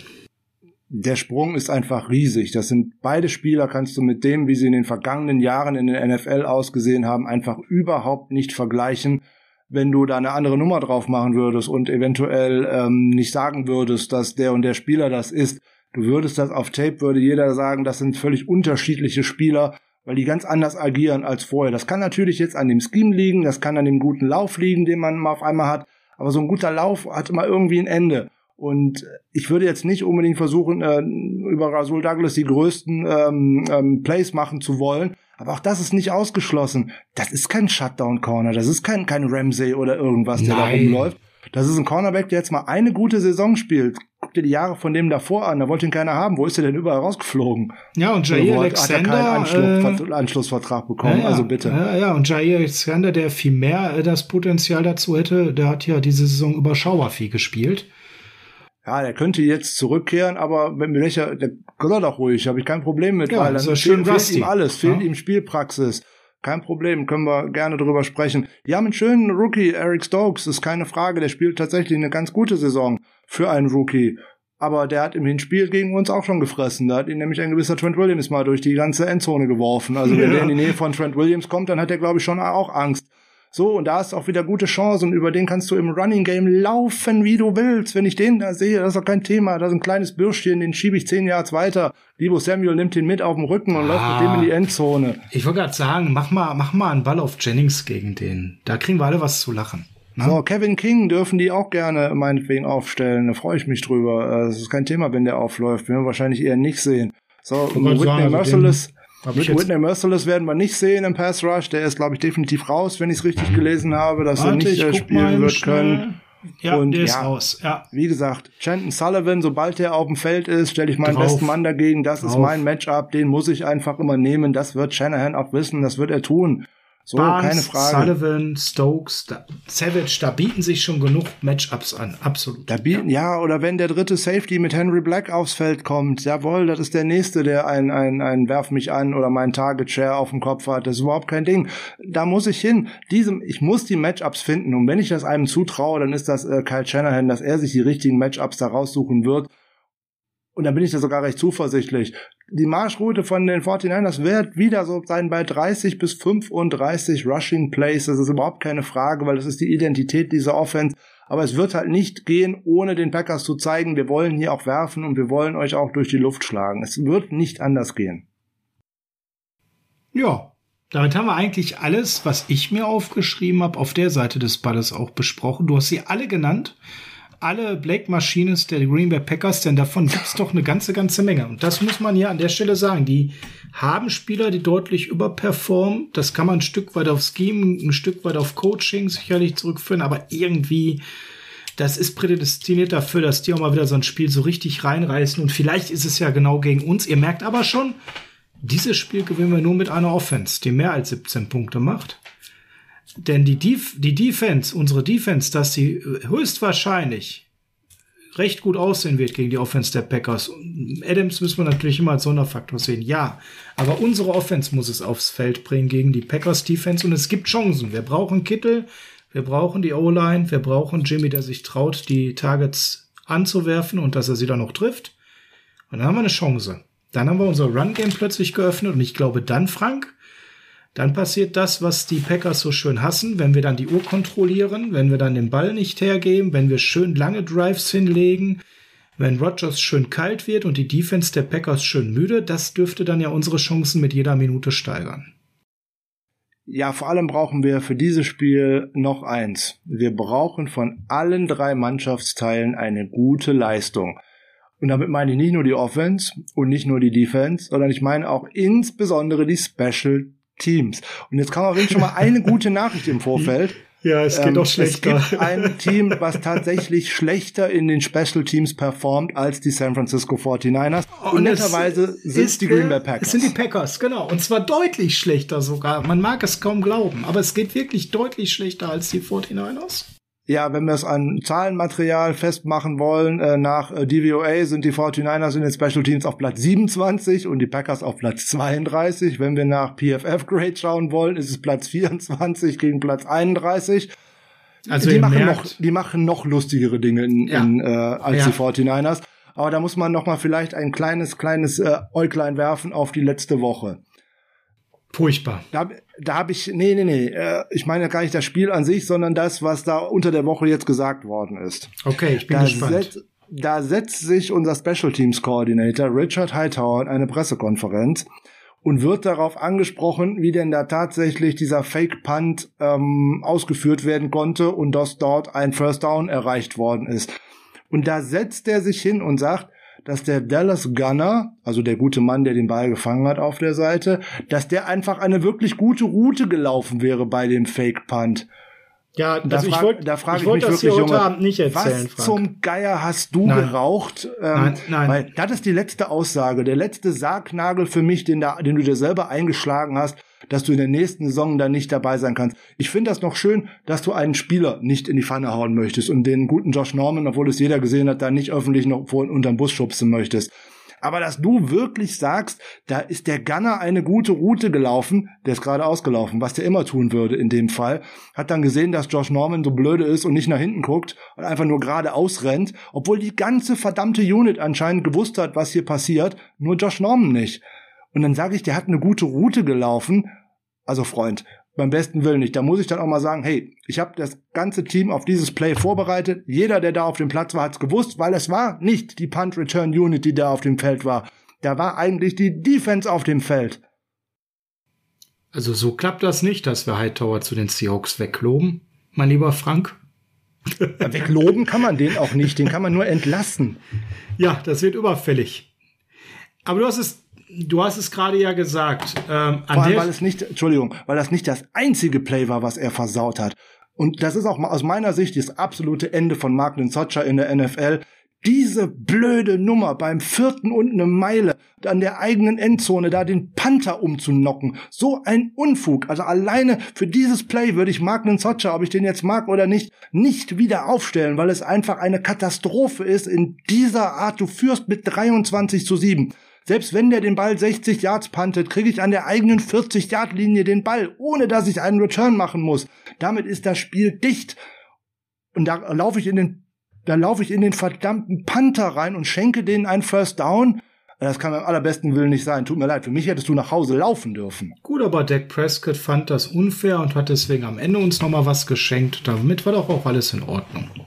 Nee, das hat mit damit am Ordnung nichts zu tun, sondern das sind, das sind katastrophale Fehler. Das sind katastrophale Fehler, ja, die gut, in dieser Unit einfach nicht abgestellt werden. Aber gegen die Cowboys waren viele katastrophale Fehler. In der Unit auch, aber auch, ich muss es einfach mal so sagen, Garoppolo darf Ayuk einfach auch treffen.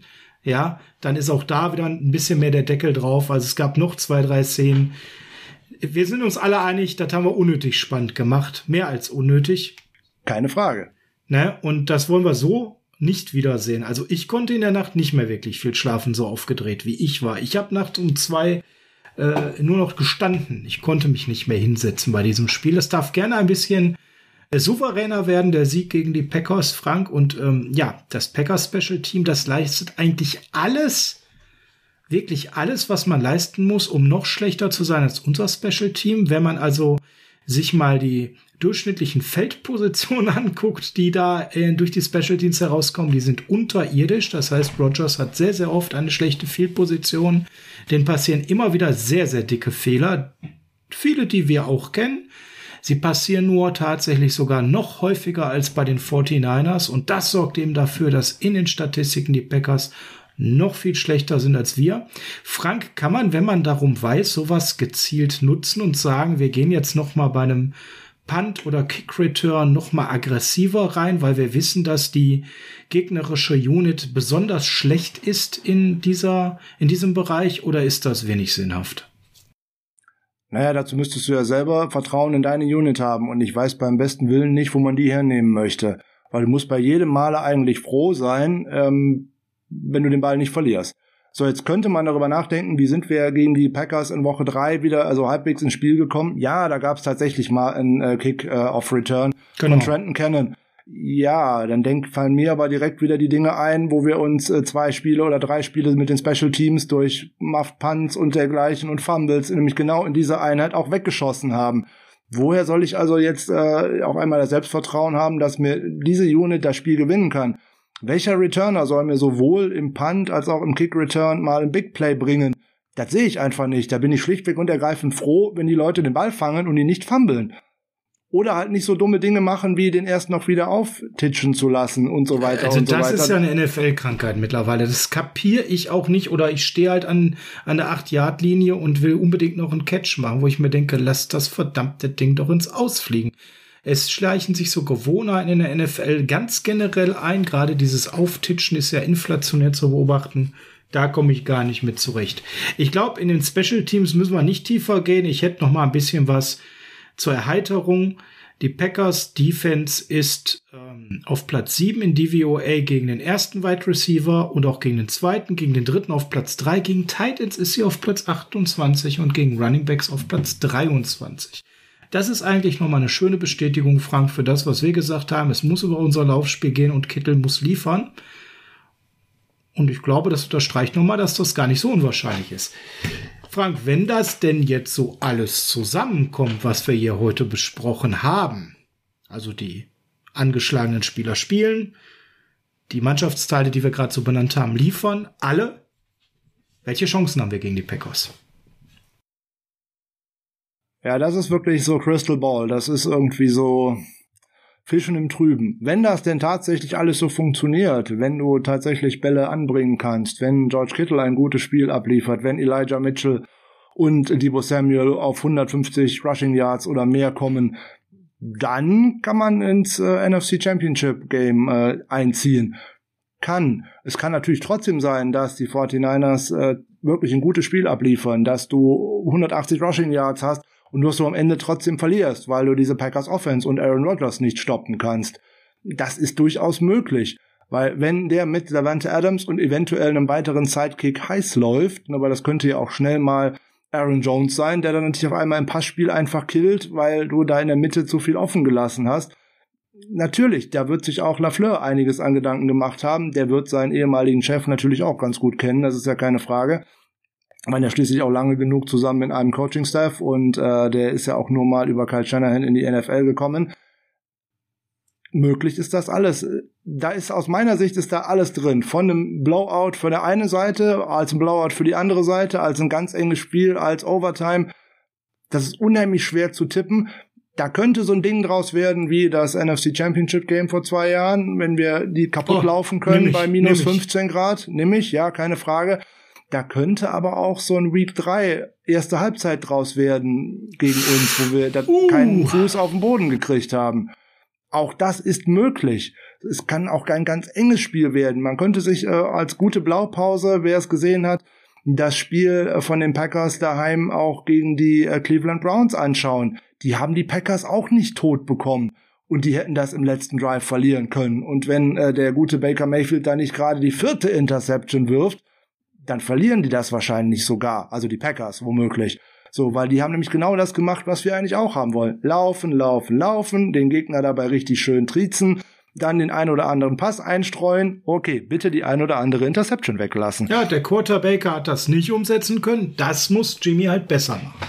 Ja, und die Möglichkeiten, die sich uns ergeben durch äh, ein mögliches Takeaway hier und da, die hast du immer irgendwo in so einem Spiel. Um Gottes Willen, du musst sie in so einem Spiel auch tatsächlich mal nutzen. Aaron Rodgers wirft jetzt tatsächlich nicht viele Interceptions und viele Fumbles gibt's da auch nicht so unbedingt. Aber warum nicht äh, ausgerechnet jetzt mal eine, weil der vielleicht auch nervös ist, weil der wird eventuell auch die ganzen Statistiken gesehen haben, wenn er eventuell mal in eine Zeitung aufschlägt oder eine Internet-App aufmacht. Oh, 0-3 gegen die 49ers in den Playoffs und oh, wie oft bin ich schon auch zu Hause in den Playoffs ausgeschieden, auch im eigenen Stadion und das ist vielleicht der letzte große, die letzte große Möglichkeit für mich nochmal NFC Championship Game und oder Super Bowl hinzukommen und so weiter und so weiter. Also der ist auch nicht der ist auch von diesem Planeten, das ist ein Mensch. So, und wenn du den eventuell wie bei dem äh, Regular Season Game 2019 mal direkt im zweiten oder dritten Versuch vor der eigenen Endzone mal auf den Boden legen kannst und äh, sagen musst, hallo, hier, mein Name ist Nick Bosa, machst dir da unten schon mal bequem, weil ich komme jetzt öfter vorbei, dann bin ich auf einem guten Weg. Wenn der im ersten Drive direkt heiß läuft, dann musst du hoffen, dass du den irgendwann nochmal wieder runterkühlen kannst. Weil wir dürfen uns auch keinen vormachen. Spielt Matthew Stafford so weiter wie in den ersten anderthalb Vierteln äh, gegen die 49ers jetzt an Week 18, dann sehen wir da kein Land. Ich würde gerne eine Statistik reinschmeißen, um noch mal so ein bisschen hier mehr einen positiven Blick auf äh, das Ende dieser Folge zu bekommen. Und dann gucken wir mal, was wir vielleicht noch an ein, zwei News jetzt gleich nachlegen. Explosive Runs Allowed, 32. und letzter mit roter Laterne. Und da gucke ich auf Mitchell und dann gucke ich auf Samuel und dann habe ich, dann fühle ich mich direkt einfach wieder gut, leichter und hoffnungsvoller für dieses Spiel gegen die Packers, Frank. Frank, wir haben jetzt ganz viele kleine News schon drin gehabt, gerade bei den Injuries. Welche News fehlen denn noch für diese Woche, die wir natürlich noch pflichtbewusst, wie wir sind, nachreichen wollen? Ja, ähm, da gibt's ja sicherlich auch immer einige Fragen und einige Bedenken zu. Jetzt hatten die Coaches als auch Front Office Mitarbeiter von den 49ers hier und da ein äh, Interview. So war jetzt zum Beispiel äh, der gute Ran Cartoon bei den Bears und hat da ein Interview ähm, für den offenen äh, General Manager Posten schon gehabt. War bei, ist jetzt bitte in so zu verstehen mit Zoom-Meeting oder wie auch immer, welches Online-Meeting die genutzt haben. Also die sind da jetzt nicht durchs Land geflogen. Also da wird erstmal ein neuer Manager als Ersatz für Ryan Pace gesucht. Aber die haben auch eine Liste, die ist ungefähr so lang wie Telefonbuch. Da würde ich noch gar nicht so viel drauf geben. Ich glaube, in Chicago sind alle Listen gerade lang. Ne? Das sieht ja so aus, als würde man im Prinzip nur die äh, Trikots nicht wechseln. Das könnte durchaus sein. So, wo äh, der Fall, der deutlich ernster zu sehen ist, ist der von äh, Adam Peters bei den New York Giants. Yes. Weil die haben jetzt drei Jungs zu einem zweiten Interview eingeladen und das ist unter anderem eben äh, Adam Peters. Die beiden anderen sind äh, Ryan Pools, das ist von äh, Kansas City, ich meine, der wäre Director of Pro Personal irgendwas. Und eben den Assistant Manager Joe Schuhen von Buffalo. Also da könnte schon enger werden, ob wir den äh, guten da verlieren könnten. Und da ähm, sag uns direkt mal Peters, jetzt wird nicht jeder genau wissen, was ist denn das für einer? Der Name fällt ja nicht jede Woche. A, was macht der bei uns? Und B, Frank, wie schwerwiegend wäre sein Verlust einzuschätzen? Äh, Adam Peters ist jetzt seit dieser Saison der Assistant General Manager bei den 49ers. Er ist 2017 äh, mit, ähm, also sozusagen als rechte Hand mehr oder weniger von, ähm, äh, von unserem General Manager von John Lynch äh, zu uns gekommen und war davor viele, viele Jahre bei den äh, Denver Broncos schon erfolgreich, hat da sehr viele Free Agency Transfers eingetütet, unter anderem den von Peyton Manning. Da war er relativ schwer involviert neben John Elway. Und was er vor allem ist für die 49ers, er ist ein unheimlich guter Scout. Er ist ein unheimlich guter hm, Arbeiter im Hinblick auf den Draft, mit welch, auf welche Spieler man sich dort äh, fokussieren äh, sollte und welche Spieler man denn eventuell ähm, zum Team holen sollte. Also ich glaube, dass das ein ganz, ganz wichtiger äh, Mann ist, den man nach Möglichkeit beim Team erhalten äh, sollte. Natürlich, wenn der irgendwo anders General Manager werden kann, das ist die Stufe einmal weiter nach oben, wird das unheimlich schwer sein, den da zu halten. Ist die Frage, ob er jetzt das schon äh, tatsächlich bekommt oder nicht. Ich persönlich würde bei den Giants eher darauf tippen, dass man so ein bisschen darauf spekuliert, dass wenn man äh, Joe Schoon äh, tatsächlich als neuen General Manager vorstellt, dass man dann eventuell größere Chancen sehen könnte, dass man Brian Dable als neuen Head Coach äh, bekommen könnte, also den Offensive Coordinator von den Buffalo Bills, dass die sozusagen als Team äh, dahin kommen. Das wäre eine Möglichkeit. Aber Peters wäre schon ein Verlust, insbesondere weil man auch für Peters keine äh, Kombination, äh, keine Kompensation bekommen würde. Er ist äh, weiß und damit äh, gibt's da nichts. Falls äh, Ran Cartoon äh, irgendwo äh, hinkommen würde, da würde es wieder einen Compensatory Pick äh, für geben, aber nicht diese Saison, sondern frühestens nächste Saison. Dein guter Freund Matt, dein Freund aus Übersee, hat gerade getwittert, können wir top aktuell reingehen. Alle sind active gerade im Practice rausgegangen. Alle. Sehr schön. Das ist doch mal eine sehr schöne Nachricht. Auch Willis, auch Warner, auch Garoppolo, auch Bosa. Damit dürfte er dann wahrscheinlich genau gestern das Concussion-Protokoll verlassen haben. Deswegen wird er mit Helm auf dem Trainingsfeld gewesen sein. Äh, das sind gute Nachrichten. So muss man natürlich schauen, ob es da noch den einen oder anderen Setback geben könnte. Das ist ja bei einer Concussion dann gerne mal äh, gegeben. Aber wir warten mal ab. Wir sind sehr positiv gestimmt. Ähm, zwei weitere News noch. Ich glaube, es geht damit auch noch um, um Personalentscheidungen. Dann sind wir, glaube ich, relativ durch, beziehungsweise um Front Office Mitarbeiter. Genau. Also Demeco Ryans, unser Defensive Coordinator, hatte ein Interview für den vakanten Head Coach Job mit den Chicago Bears. Und ähm, da ist ja. die Liste aber auch sehr lang, ne?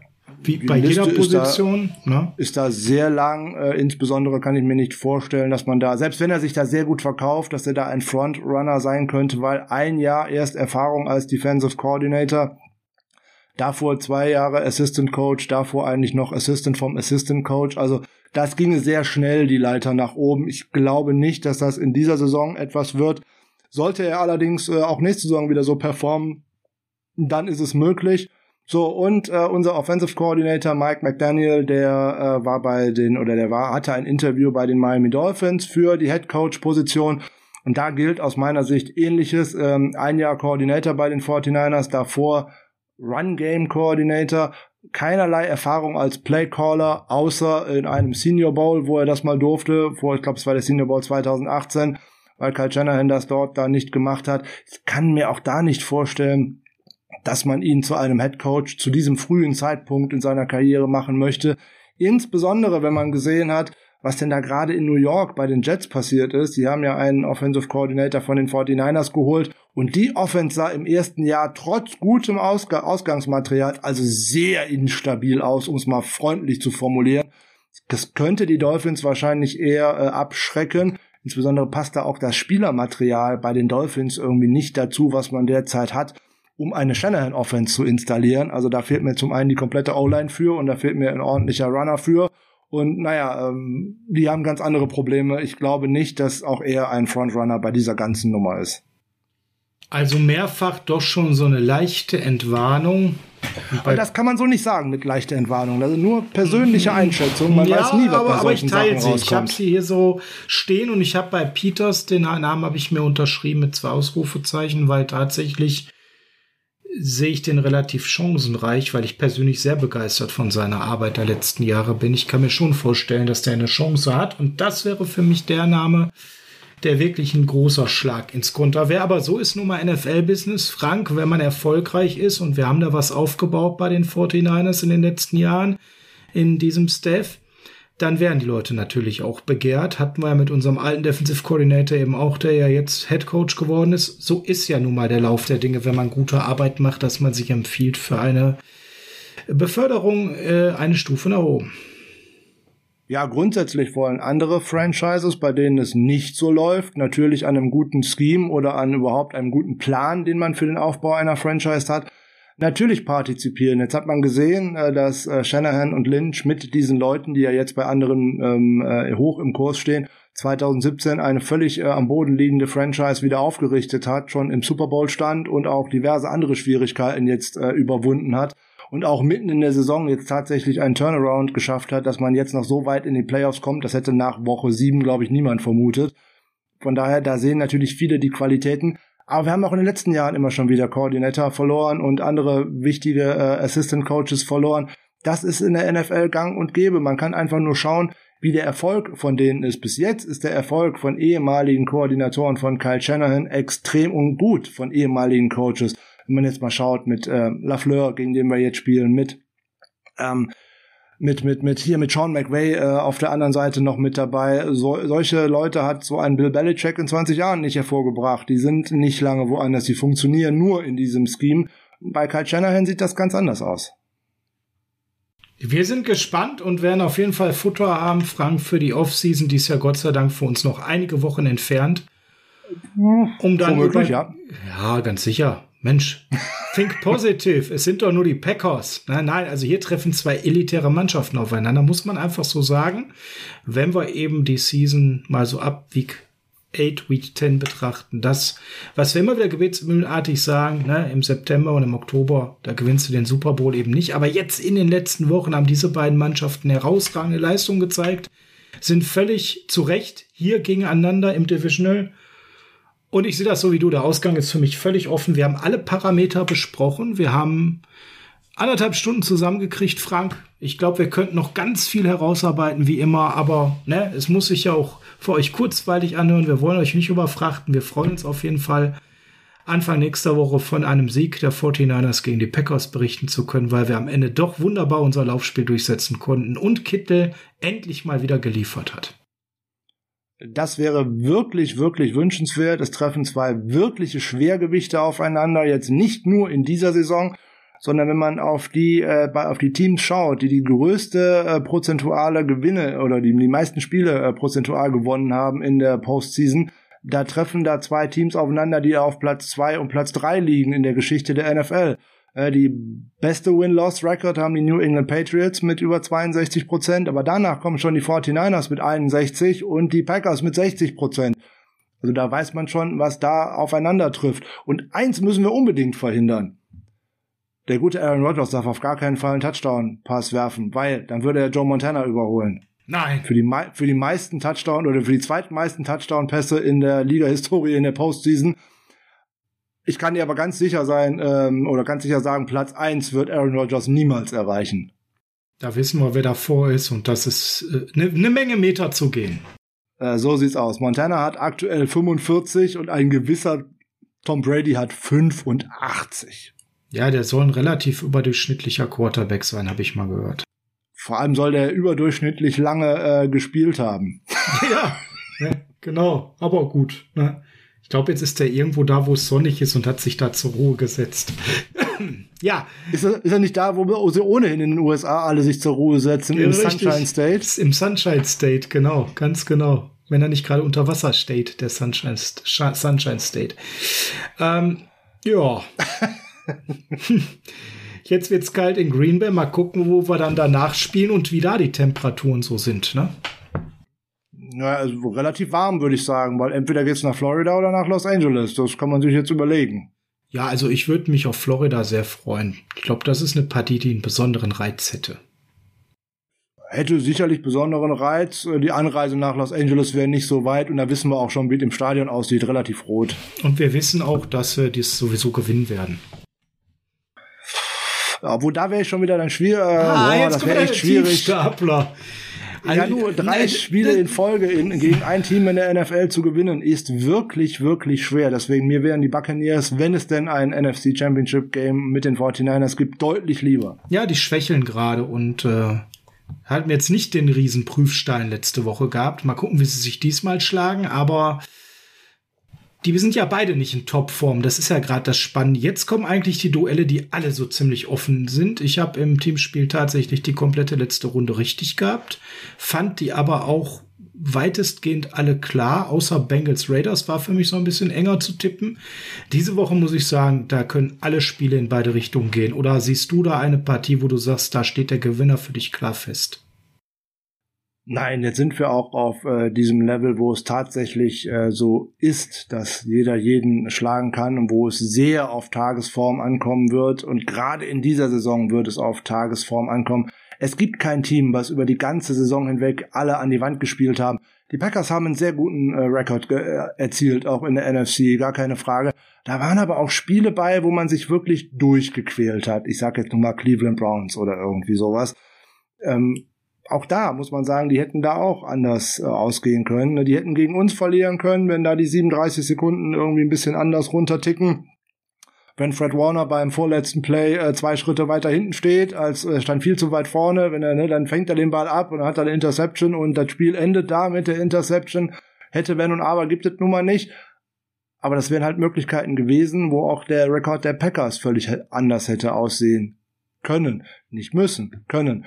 So, jetzt haben sie Glück gehabt mit Verletzungen. Äh, wirklich entscheidende Spieler waren da nicht raus. Wenn da Rogers oder auch mal Adams raus gewesen wären, dann ist die Offense schnell schlecht.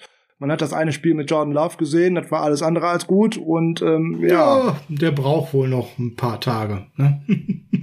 Äh, möglich. Ähm, natürlich sieht das anders aus, wenn man jetzt sagt, du gehst in eine Offseason mit ihm, wo du weißt, er wird der neue Starting Quarterback, dann spielt er auch jeden Snap mit der First Team Offense. Das wird er jetzt im Training nicht gesehen haben. Da wird Aaron Rodgers das Alpha-Tier genug sein, dass der da immer steht, so nebenbei. Da kann man von ausgehen. Aber man muss ja, man muss ja hier auch ganz klar sagen, das ist, glaube ich, etwas, was man von Anfang an gar nicht so sagen konnte, aber dass LeFleur und Rogers sich gegenseitig so nochmal bereichern, dass er es nochmal zulässt, einen Playcaller zu haben, der ihm nochmal so viel gibt und wo er dann gleichzeitig diese Akzeptanz hat. Das ist etwas, das habe ich vorher für mich persönlich nicht so erwarten können, nachdem wie es unter dem Vorgänger von LeFleur liegt, wo Rogers ja wirklich nichts unterlassen hat am Ende, um ihn zu unterwandern da merkt man ja schon, dass es auch Rogers nochmal enorm gut getan hat, diese frischen Impulse reinzubekommen und er auch nochmal sein Spiel besser altern lassen konnte, oder? Ja, zweifelsohne. Ich habe da auch am Anfang dran gezweifelt, ob Rogers äh, die Fähigkeit hat, in einer Struktur zu arbeiten, weil vorher war die einzige Struktur er selber und dass er gemacht hat, was er denn machen wollte.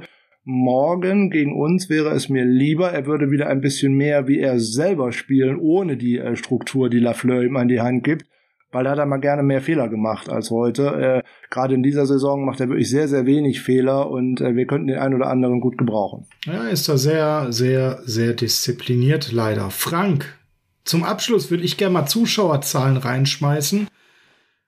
Denn das Spiel, was mit Abstand am meisten gesehen wurde, waren die 49ers bei den Cowboys nicht umsonst zu einer guten Zeit. Gegen die Packers ist das jetzt auch wieder so ein Ding, was so mit das Spiel sein könnte, was am meisten gesehen wird in dieser Runde, oder? Zwei Franchises mit einem sehr, sehr großen Fanbase.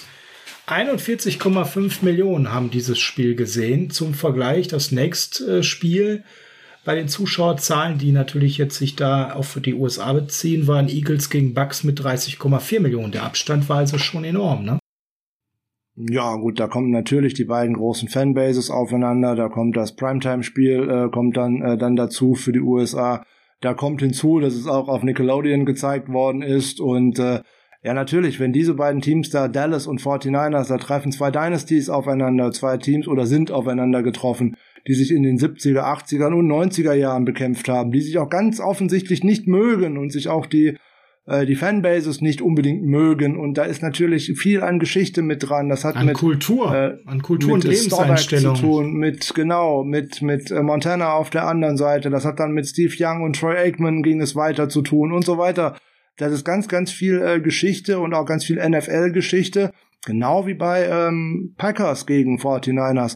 Ja, die Duelle Montana war nicht so unbedingt äh, ein Gegner für äh, die Packers, das war eher dann danach. Auch Steve Young, wo dann Brad Favre auf der anderen Seite war, sind die 49ers das ein oder andere Mal auch im Lambeau Field äh, gescheitert. Da brauchte man auch erst noch so einen Deion Sanders und solche, solche Sachen. Den hätte ich da gerne länger gehabt mit so einem guten Corner mit dabei.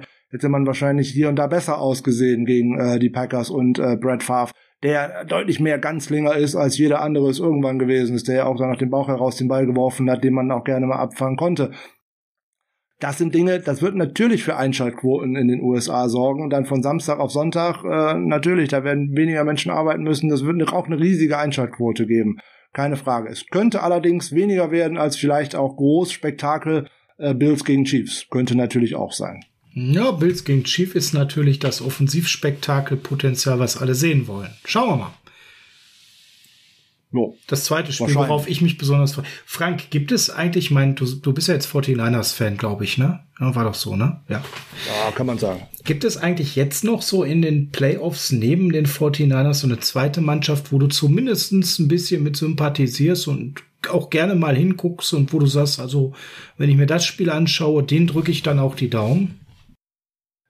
Also wenn nicht gerade meine 49er spielen, bin ich eigentlich grundsätzlich irgendwie ein Underdog-Freund, wenn ich ehrlich bin. Und dann tut's auch nicht unbedingt äh, so, dass ich einer bestimmten Franchise die Daumen drücke, sondern dass eventuell da die ein oder andere Mannschaft mal auftaucht, die ich eher nicht so mag. Also bin ich dann eher für den anderen, obwohl ich vielleicht auch den nicht so sehr mag, sondern das ist halt so so Dinge, die ich einfach äh, dann aus dem Bauch heraus entscheide. Und ich kann auch manchmal einfach nur da sitzen und mir ein gutes Footballspiel angucken, ohne dass ich für äh, jemanden äh, unbedingt sein muss.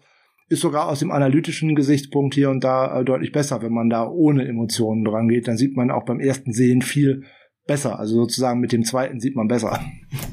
Oh ja, hast du jetzt aber nochmal eine schöne Schleichwirkung eingebaut. Wie viel hast du dafür gekriegt? Äh, leider gar nichts, das ist das Doofe an der Geschichte. Ja, da bin ich doch schon so ein bisschen anders. Also weiß ich nicht, Underdog vielleicht ja, aber zum Beispiel mit die Bills finde ich jetzt persönlich sehr sympathisch und das nicht unbedingt, weil die sich durch Tische schmeißen, ihre Fanbase, sondern ich mag einfach den, den, den Art des Spielstils. Ich mag Josh Allen sehr und ich mag vor allem, dass die jetzt so viele Jahre hinter den Patriots sich rangearbeitet haben und jetzt diese Wachablösung dieses Jahr wirklich stattgefunden hat. Also da bin ich ganz ehrlich, Bills gegen Patriots, da war ich doch sehr einseitig unterwegs in dem Spiel. Und jetzt im nächsten Spiel drücke ich ihnen auch die Daumen, weil sie ja der Außenseiter sind. Und ich diese Mannschaft so stand jetzt erstmal sehr sympathisch finde. Viele gute einzelne Spieler dabei sind. Ich hätte schon Spaß, wenn die das Spiel gewinnen, muss ich ganz ehrlich sagen. Wobei wir natürlich gerne auch gegen die Chiefs im Super Bowl spielen. Also da ist ja noch eine Rechnung offen. Ja, das mit den Rechnungen offen, das sehe ich persönlich immer völlig anders, aus dem einfachen Grund, selbst wenn ich dieses äh, Spiel gewinne, gewinne ich das andere Spiel davor einfach nicht. Deswegen ist das immer genau. so eine Milchmädchenrechnung. Das, da, da ist was dran. Dann sind wir für das gleiche Team. Ich bin da dann eher aber auch mit meinem, was ich vorhin gesagt habe, ich bin dann gegen das Team, was ich nicht so mag und äh, ich mag grundsätzlich eigentlich keine Teams, wo irgendwelche Menschen spielen, die äh, ich nicht immer auch in meinem Team haben wollen würde. Ich habe meine Meinung zu dem einen oder anderen Spieler hier äh, schon häufiger äh, gesagt und warum ich den äh, nicht jubeln sehen kann. Und ich bin froh, dass die 49ers so einen Spieler nicht haben, weil damit äh, täte ich mich echt schwer. Und ähm, ja, das ist dann halt so. Das ist in einem anderen AFC-Spiel äh, auch nicht anders. Ähm, und so gehen dann Sympathien mal hier und mal dahin. Äh, ich könnte sagen, in der ganzen AFC habe ich eigentlich kein Team, wo ich wirklich wirklich mit Herzblut drauf gucke. Ich schaue mal gerne auf die Indianapolis Colts, aber das hat eher mit Peyton Manning zu tun, der ja nun auch nicht mehr da ist, als mit einer Fanliebe oder irgendwie sowas. Da gibt, fehlt nirgendwo mein Herz. Also wen ich noch mag momentan tatsächlich, weil ich einfach schön finde, dass dieses Franchise sich endlich mal wieder nach vorne entwickelt. Auch wenn da auch der ein oder andere Spieler dabei ist, der diskussionswürdig ist, sind die Bengals einfach, weil mir der Ansatz gefällt des offensiven Spiels und es zumindest entertained ist, was sie liefern. Aber auch da gibt es definitiv diskussionswürdige Personalien. Die gibt es ja leider in sehr vielen Teams in der NFL. Keine Frage. Das möchte ich auch nicht als generalisierende Meinung äh, verstanden wissen, sondern nur als meine äh, persönliche. Da wird dann aber manchmal äh, eng, ne? manchmal musst du dann sehr neutral sein, wenn dann zwei Mannschaften gegeneinander spielen, wo mehrere Jahre Knaster in den Trikots versteckt sind. Also ja, das ist auch so. So, da schieße ich mir auch hier und da in der ein oder anderen Fantasy League einfach mal in Fuß, weil solche Spieler draft ich auch einfach nicht. Wenn dann so ein Tyreek Hill überraschend fällt, greifst du halt nicht zu. Nee, da möchte ich nicht zu, da möchte ich einfach nicht jubeln, wenn der Punkte macht. Da habe ich halt eine ganz andere Meinung zu. Das würde ich bei einem Darius Guys möchte ich das nicht. Ich hätte auch niemals einen Adrian Peterson irgendwo in meinen Teams gehabt. Genau. Ich habe gar nichts, ich habe gar nichts gegen diese Menschen an sich und ich bin auch immer dafür, dass jemand eine zweite Chance bekommt und hier und da sogar eine dritte Chance. Aber es gibt so Dinge, die sind für mich halt ein absolutes No-Go. Äh, Frauen schlagen, Kinder schlagen und sowas. Das ist für mich ein absolutes No-Go. Und ähm, dass die Liga dann da so unterschiedlich fährt, nur weil das ein spektakulärer Spieler ist, ne? Tyreek Hill zu sehen und wie er eingesetzt wird und was da für Plays für rauskommen, da geht ein Footballherz auf. Ich kann dabei aber nicht richtig jubeln, ähm, weil ich äh, halt diese ganze Background-Story dazu kenne. Wenn die USA ähm, die sind dann noch schlimmer als wir hier in Deutschland eigentlich. Da wird das alles immer vergessen. Wenn dann sportlicher Erfolg da ist, dann wird alles vergessen, was da vorher mal passiert worden äh, gewesen ist. Ne, Antonio Brown, da war es jetzt ganz viele, ganz viele Wochen, Monate war es da einfach ruhig weil er in Tampa Bay auf einmal Erfolg hatte wieder und dann ruhig und dann kommt das nachher als Vulkan Weil Tom wieder Brady hoch. in der Hundehütte gewohnt hat, ne? Und das war ja klar, irgendwann tickt das wieder. Und jetzt hat man auch noch den Headcoach damit beschädigt. Das war eine ganz fatale Entscheidung. Ja, gut. Das hat Bruce Arians sich drauf eingelassen. Das war sicherlich nicht schlau von ihm. Ähm, auch da wird er vom Erfolg getrieben worden sein, würde ich mal glatt behaupten. Auch vom General Manager von Licht, der dann natürlich auch weiterhin Erfolg haben möchte. Tom Brady wird ihm immer ins Ohr geflüstert haben, aber Bruce, wir brauchen den doch eigentlich, Coach, weil auf dem Feld ist der doch super. Ja, das mag ja sogar sein mit auf dem Feld super. Nur, dass man sich da selber mit beschädigt und so eine Franchise auch mit beschädigt zum Teil, das sieht man vielleicht nicht, weil der große Erfolg des Super Bowls letzte Saison steht da natürlich drüber.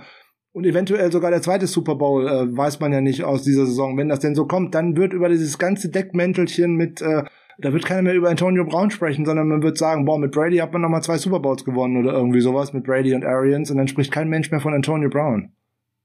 Ist schon, ist schon seltsam, um das mal zum Abschluss zu bringen, dass wir auf der einen Seite Leute haben, die durch persönlich große Dramen gehen, wo man jahrelang nicht drüber gesprochen hat. Jetzt reden die ganz offen, wenn ich so an Darren Waller denke und andere, die da wirklich viel zu verarbeiten haben mit, mit äh, Entzugsthemen, mit äh, Depressionen und ähnlichem. Ja, das geht mittlerweile und das wird mittlerweile medial geradezu ausgeschlachtet. Und die anderen Dinge, da ist dann ganz schnell wieder der Deckmantel drüber. Ja gut, da muss man dann aber auch die Unterschiede in diesen Geschichten sehen. Wenn man das jetzt bei Darren Waller mit seinem äh, Entzug oder auch bei Arden Key mit äh, Entzug und was weiß ich nicht sieht, die da aber nicht rückfällig geworden sind. Die Nein, jetzt, das ist ja auch gut, dass sie darüber erzählen, nicht falsch verstehen. Die, nee, nee, so meine ich das ja auch. Ich ja. möchte nur sagen, dass das völlig unterschiedliche Fälle sind.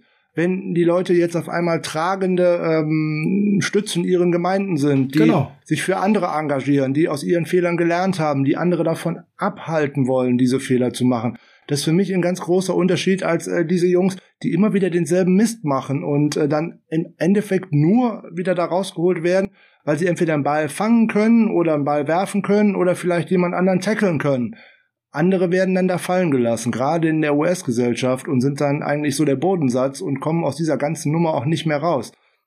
Und das ist wirklich traurig. Ne? Also Richard Sherman ist auch, auch jetzt gerade ein Beispiel macht das Otto Normalverbraucher in Anführungszeichen in den Haus einbrechen wollen, in ein, einen Menschen beleidigen äh, lautstark, einen, einen, äh, einen Polizisten in den USA beleidigen, ein Auto in Abhang runterfahren, unter Alkoholeinfluss oder anderen Drogen, wie auch immer, das Auto gefahren zu haben in einem Baustellenabhang und was weiß ich nicht alles der kommt da nicht so glimpflich bei raus. Der kommt da gut bei raus, weil es Richard Sherman ist. Ja, und dann sogar wieder verpflichtet wird, ne? auch wenn er bisher noch nichts gebracht hat. Aber das ist ja dann der nächste Punkt. Muss man das tun?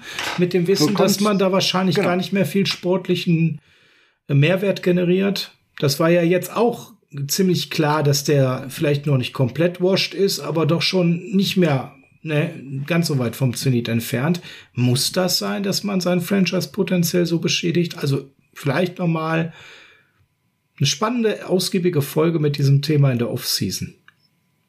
Und auf jeden Fall, da kann man ähm, sich viele Beispiele anschauen, die sowohl auf der einen Seite sehr gut funktioniert haben und auch viele Beispiele anschauen, die auf der anderen Seite so überhaupt nicht funktioniert haben. Ne, wenn jetzt so ein Spieler wie ein Darius Guys, wenn der jetzt tatsächlich fit wäre, ne, jetzt ist auch freigesprochen worden durch, ne, durch diverse Hintertürchen und weiß der Geier irgendwas, wenn der wirklich fit wäre und sich in Washington nicht auch noch daneben benommen hätte im Training, dann hätte den doch schon längst wieder irgendeine andere Franchise irgendwo hingeholt.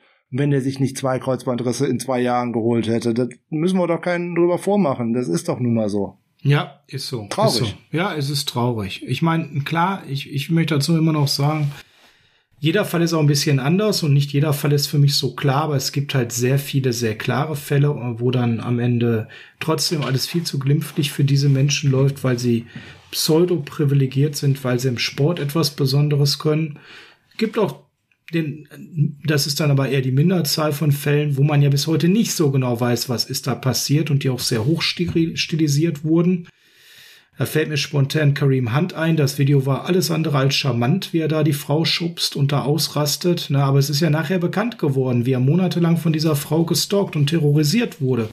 Er hat einfach den Fehler begangen, er ist damit nicht mal zur Polizei gegangen. War dumm, ne? Ist Anfang 20 und weiß es vielleicht nicht besser und ist dann einmal in der Hotellobby nach x provo provokanten Situationen, denen er wohl entkommen ist, vor so einer Kamera, von der er nicht mal wusste, einmal ausgerastet. Auch nicht gut, sollte man nicht tun. Ne? Aber zumindest gab es da danach mal Informationen, dass er da im Prinzip professionellen ja, wie soll man solche Menschen nennen, abzockern, ja, aufgesessen war, macht die Sache vielleicht nicht viel besser, aber mir fehlt da auch so ein bisschen von der NFL Unterstützung für solche Menschen, ne? wenn die dann gestalkt werden oder sogar erpresst werden, solche Fälle gibt's ja auch, ne? Dass man sich da anvertrauen kann, dass man professionelle Hilfe bekommt. Ich habe immer das Gefühl, ne, geht auf den Platz, zieht euer Ding durch und privat, ja, das verschweigen wir alles und regeln das irgendwie anders, müsst ihr selber äh, zusehen, wie er klarkommt. Finde ich immer ein bisschen schwierig da, aber das äh, ist nicht die NFL allein, das haben halt leider viele. Frank, wir sind am Ende angekommen dieser Folge, dann sei doch so nett und schmeiß uns auf dem üblichen Wege raus. Ja, und dann beenden wir natürlich auch diese Folge mit Heart of Chrome und California, aber natürlich nicht ohne euch noch den Hinweis zu geben, Samstag 1946 gibt es Live-Talk auf YouTube, auf dem Twitch-Channel und auf Facebook. 1946 live 1946. Mal schauen, in welcher Kombination wir denn da sein werden. Vielleicht sogar zu viert. Schauen wir. Letzte Updates zum äh, Spiel gegen die Packers eure Fragen, unsere Antworten. Lasst uns nochmal wie so eine nette, lustige Live-Talk-Runde zusammen machen, wie wir das auch am vergangenen äh, Samstag schon hatten. Und haben wir euch ja versprochen, wir kommen zurück, wenn die 49ers tatsächlich gewinnen sollten bei den Dallas Cowboys. Und dann möchten wir natürlich auch unser gegebenes Wort einhalten. Also, schaltet ein auf dem 49ers YouTube-Channel, auf dem 49ers Twitch-Channel oder eben auch auf Facebook 1946 Live. Jetzt Heart of Chrome California. Macht's gut bis Samstag und dann Go Niners!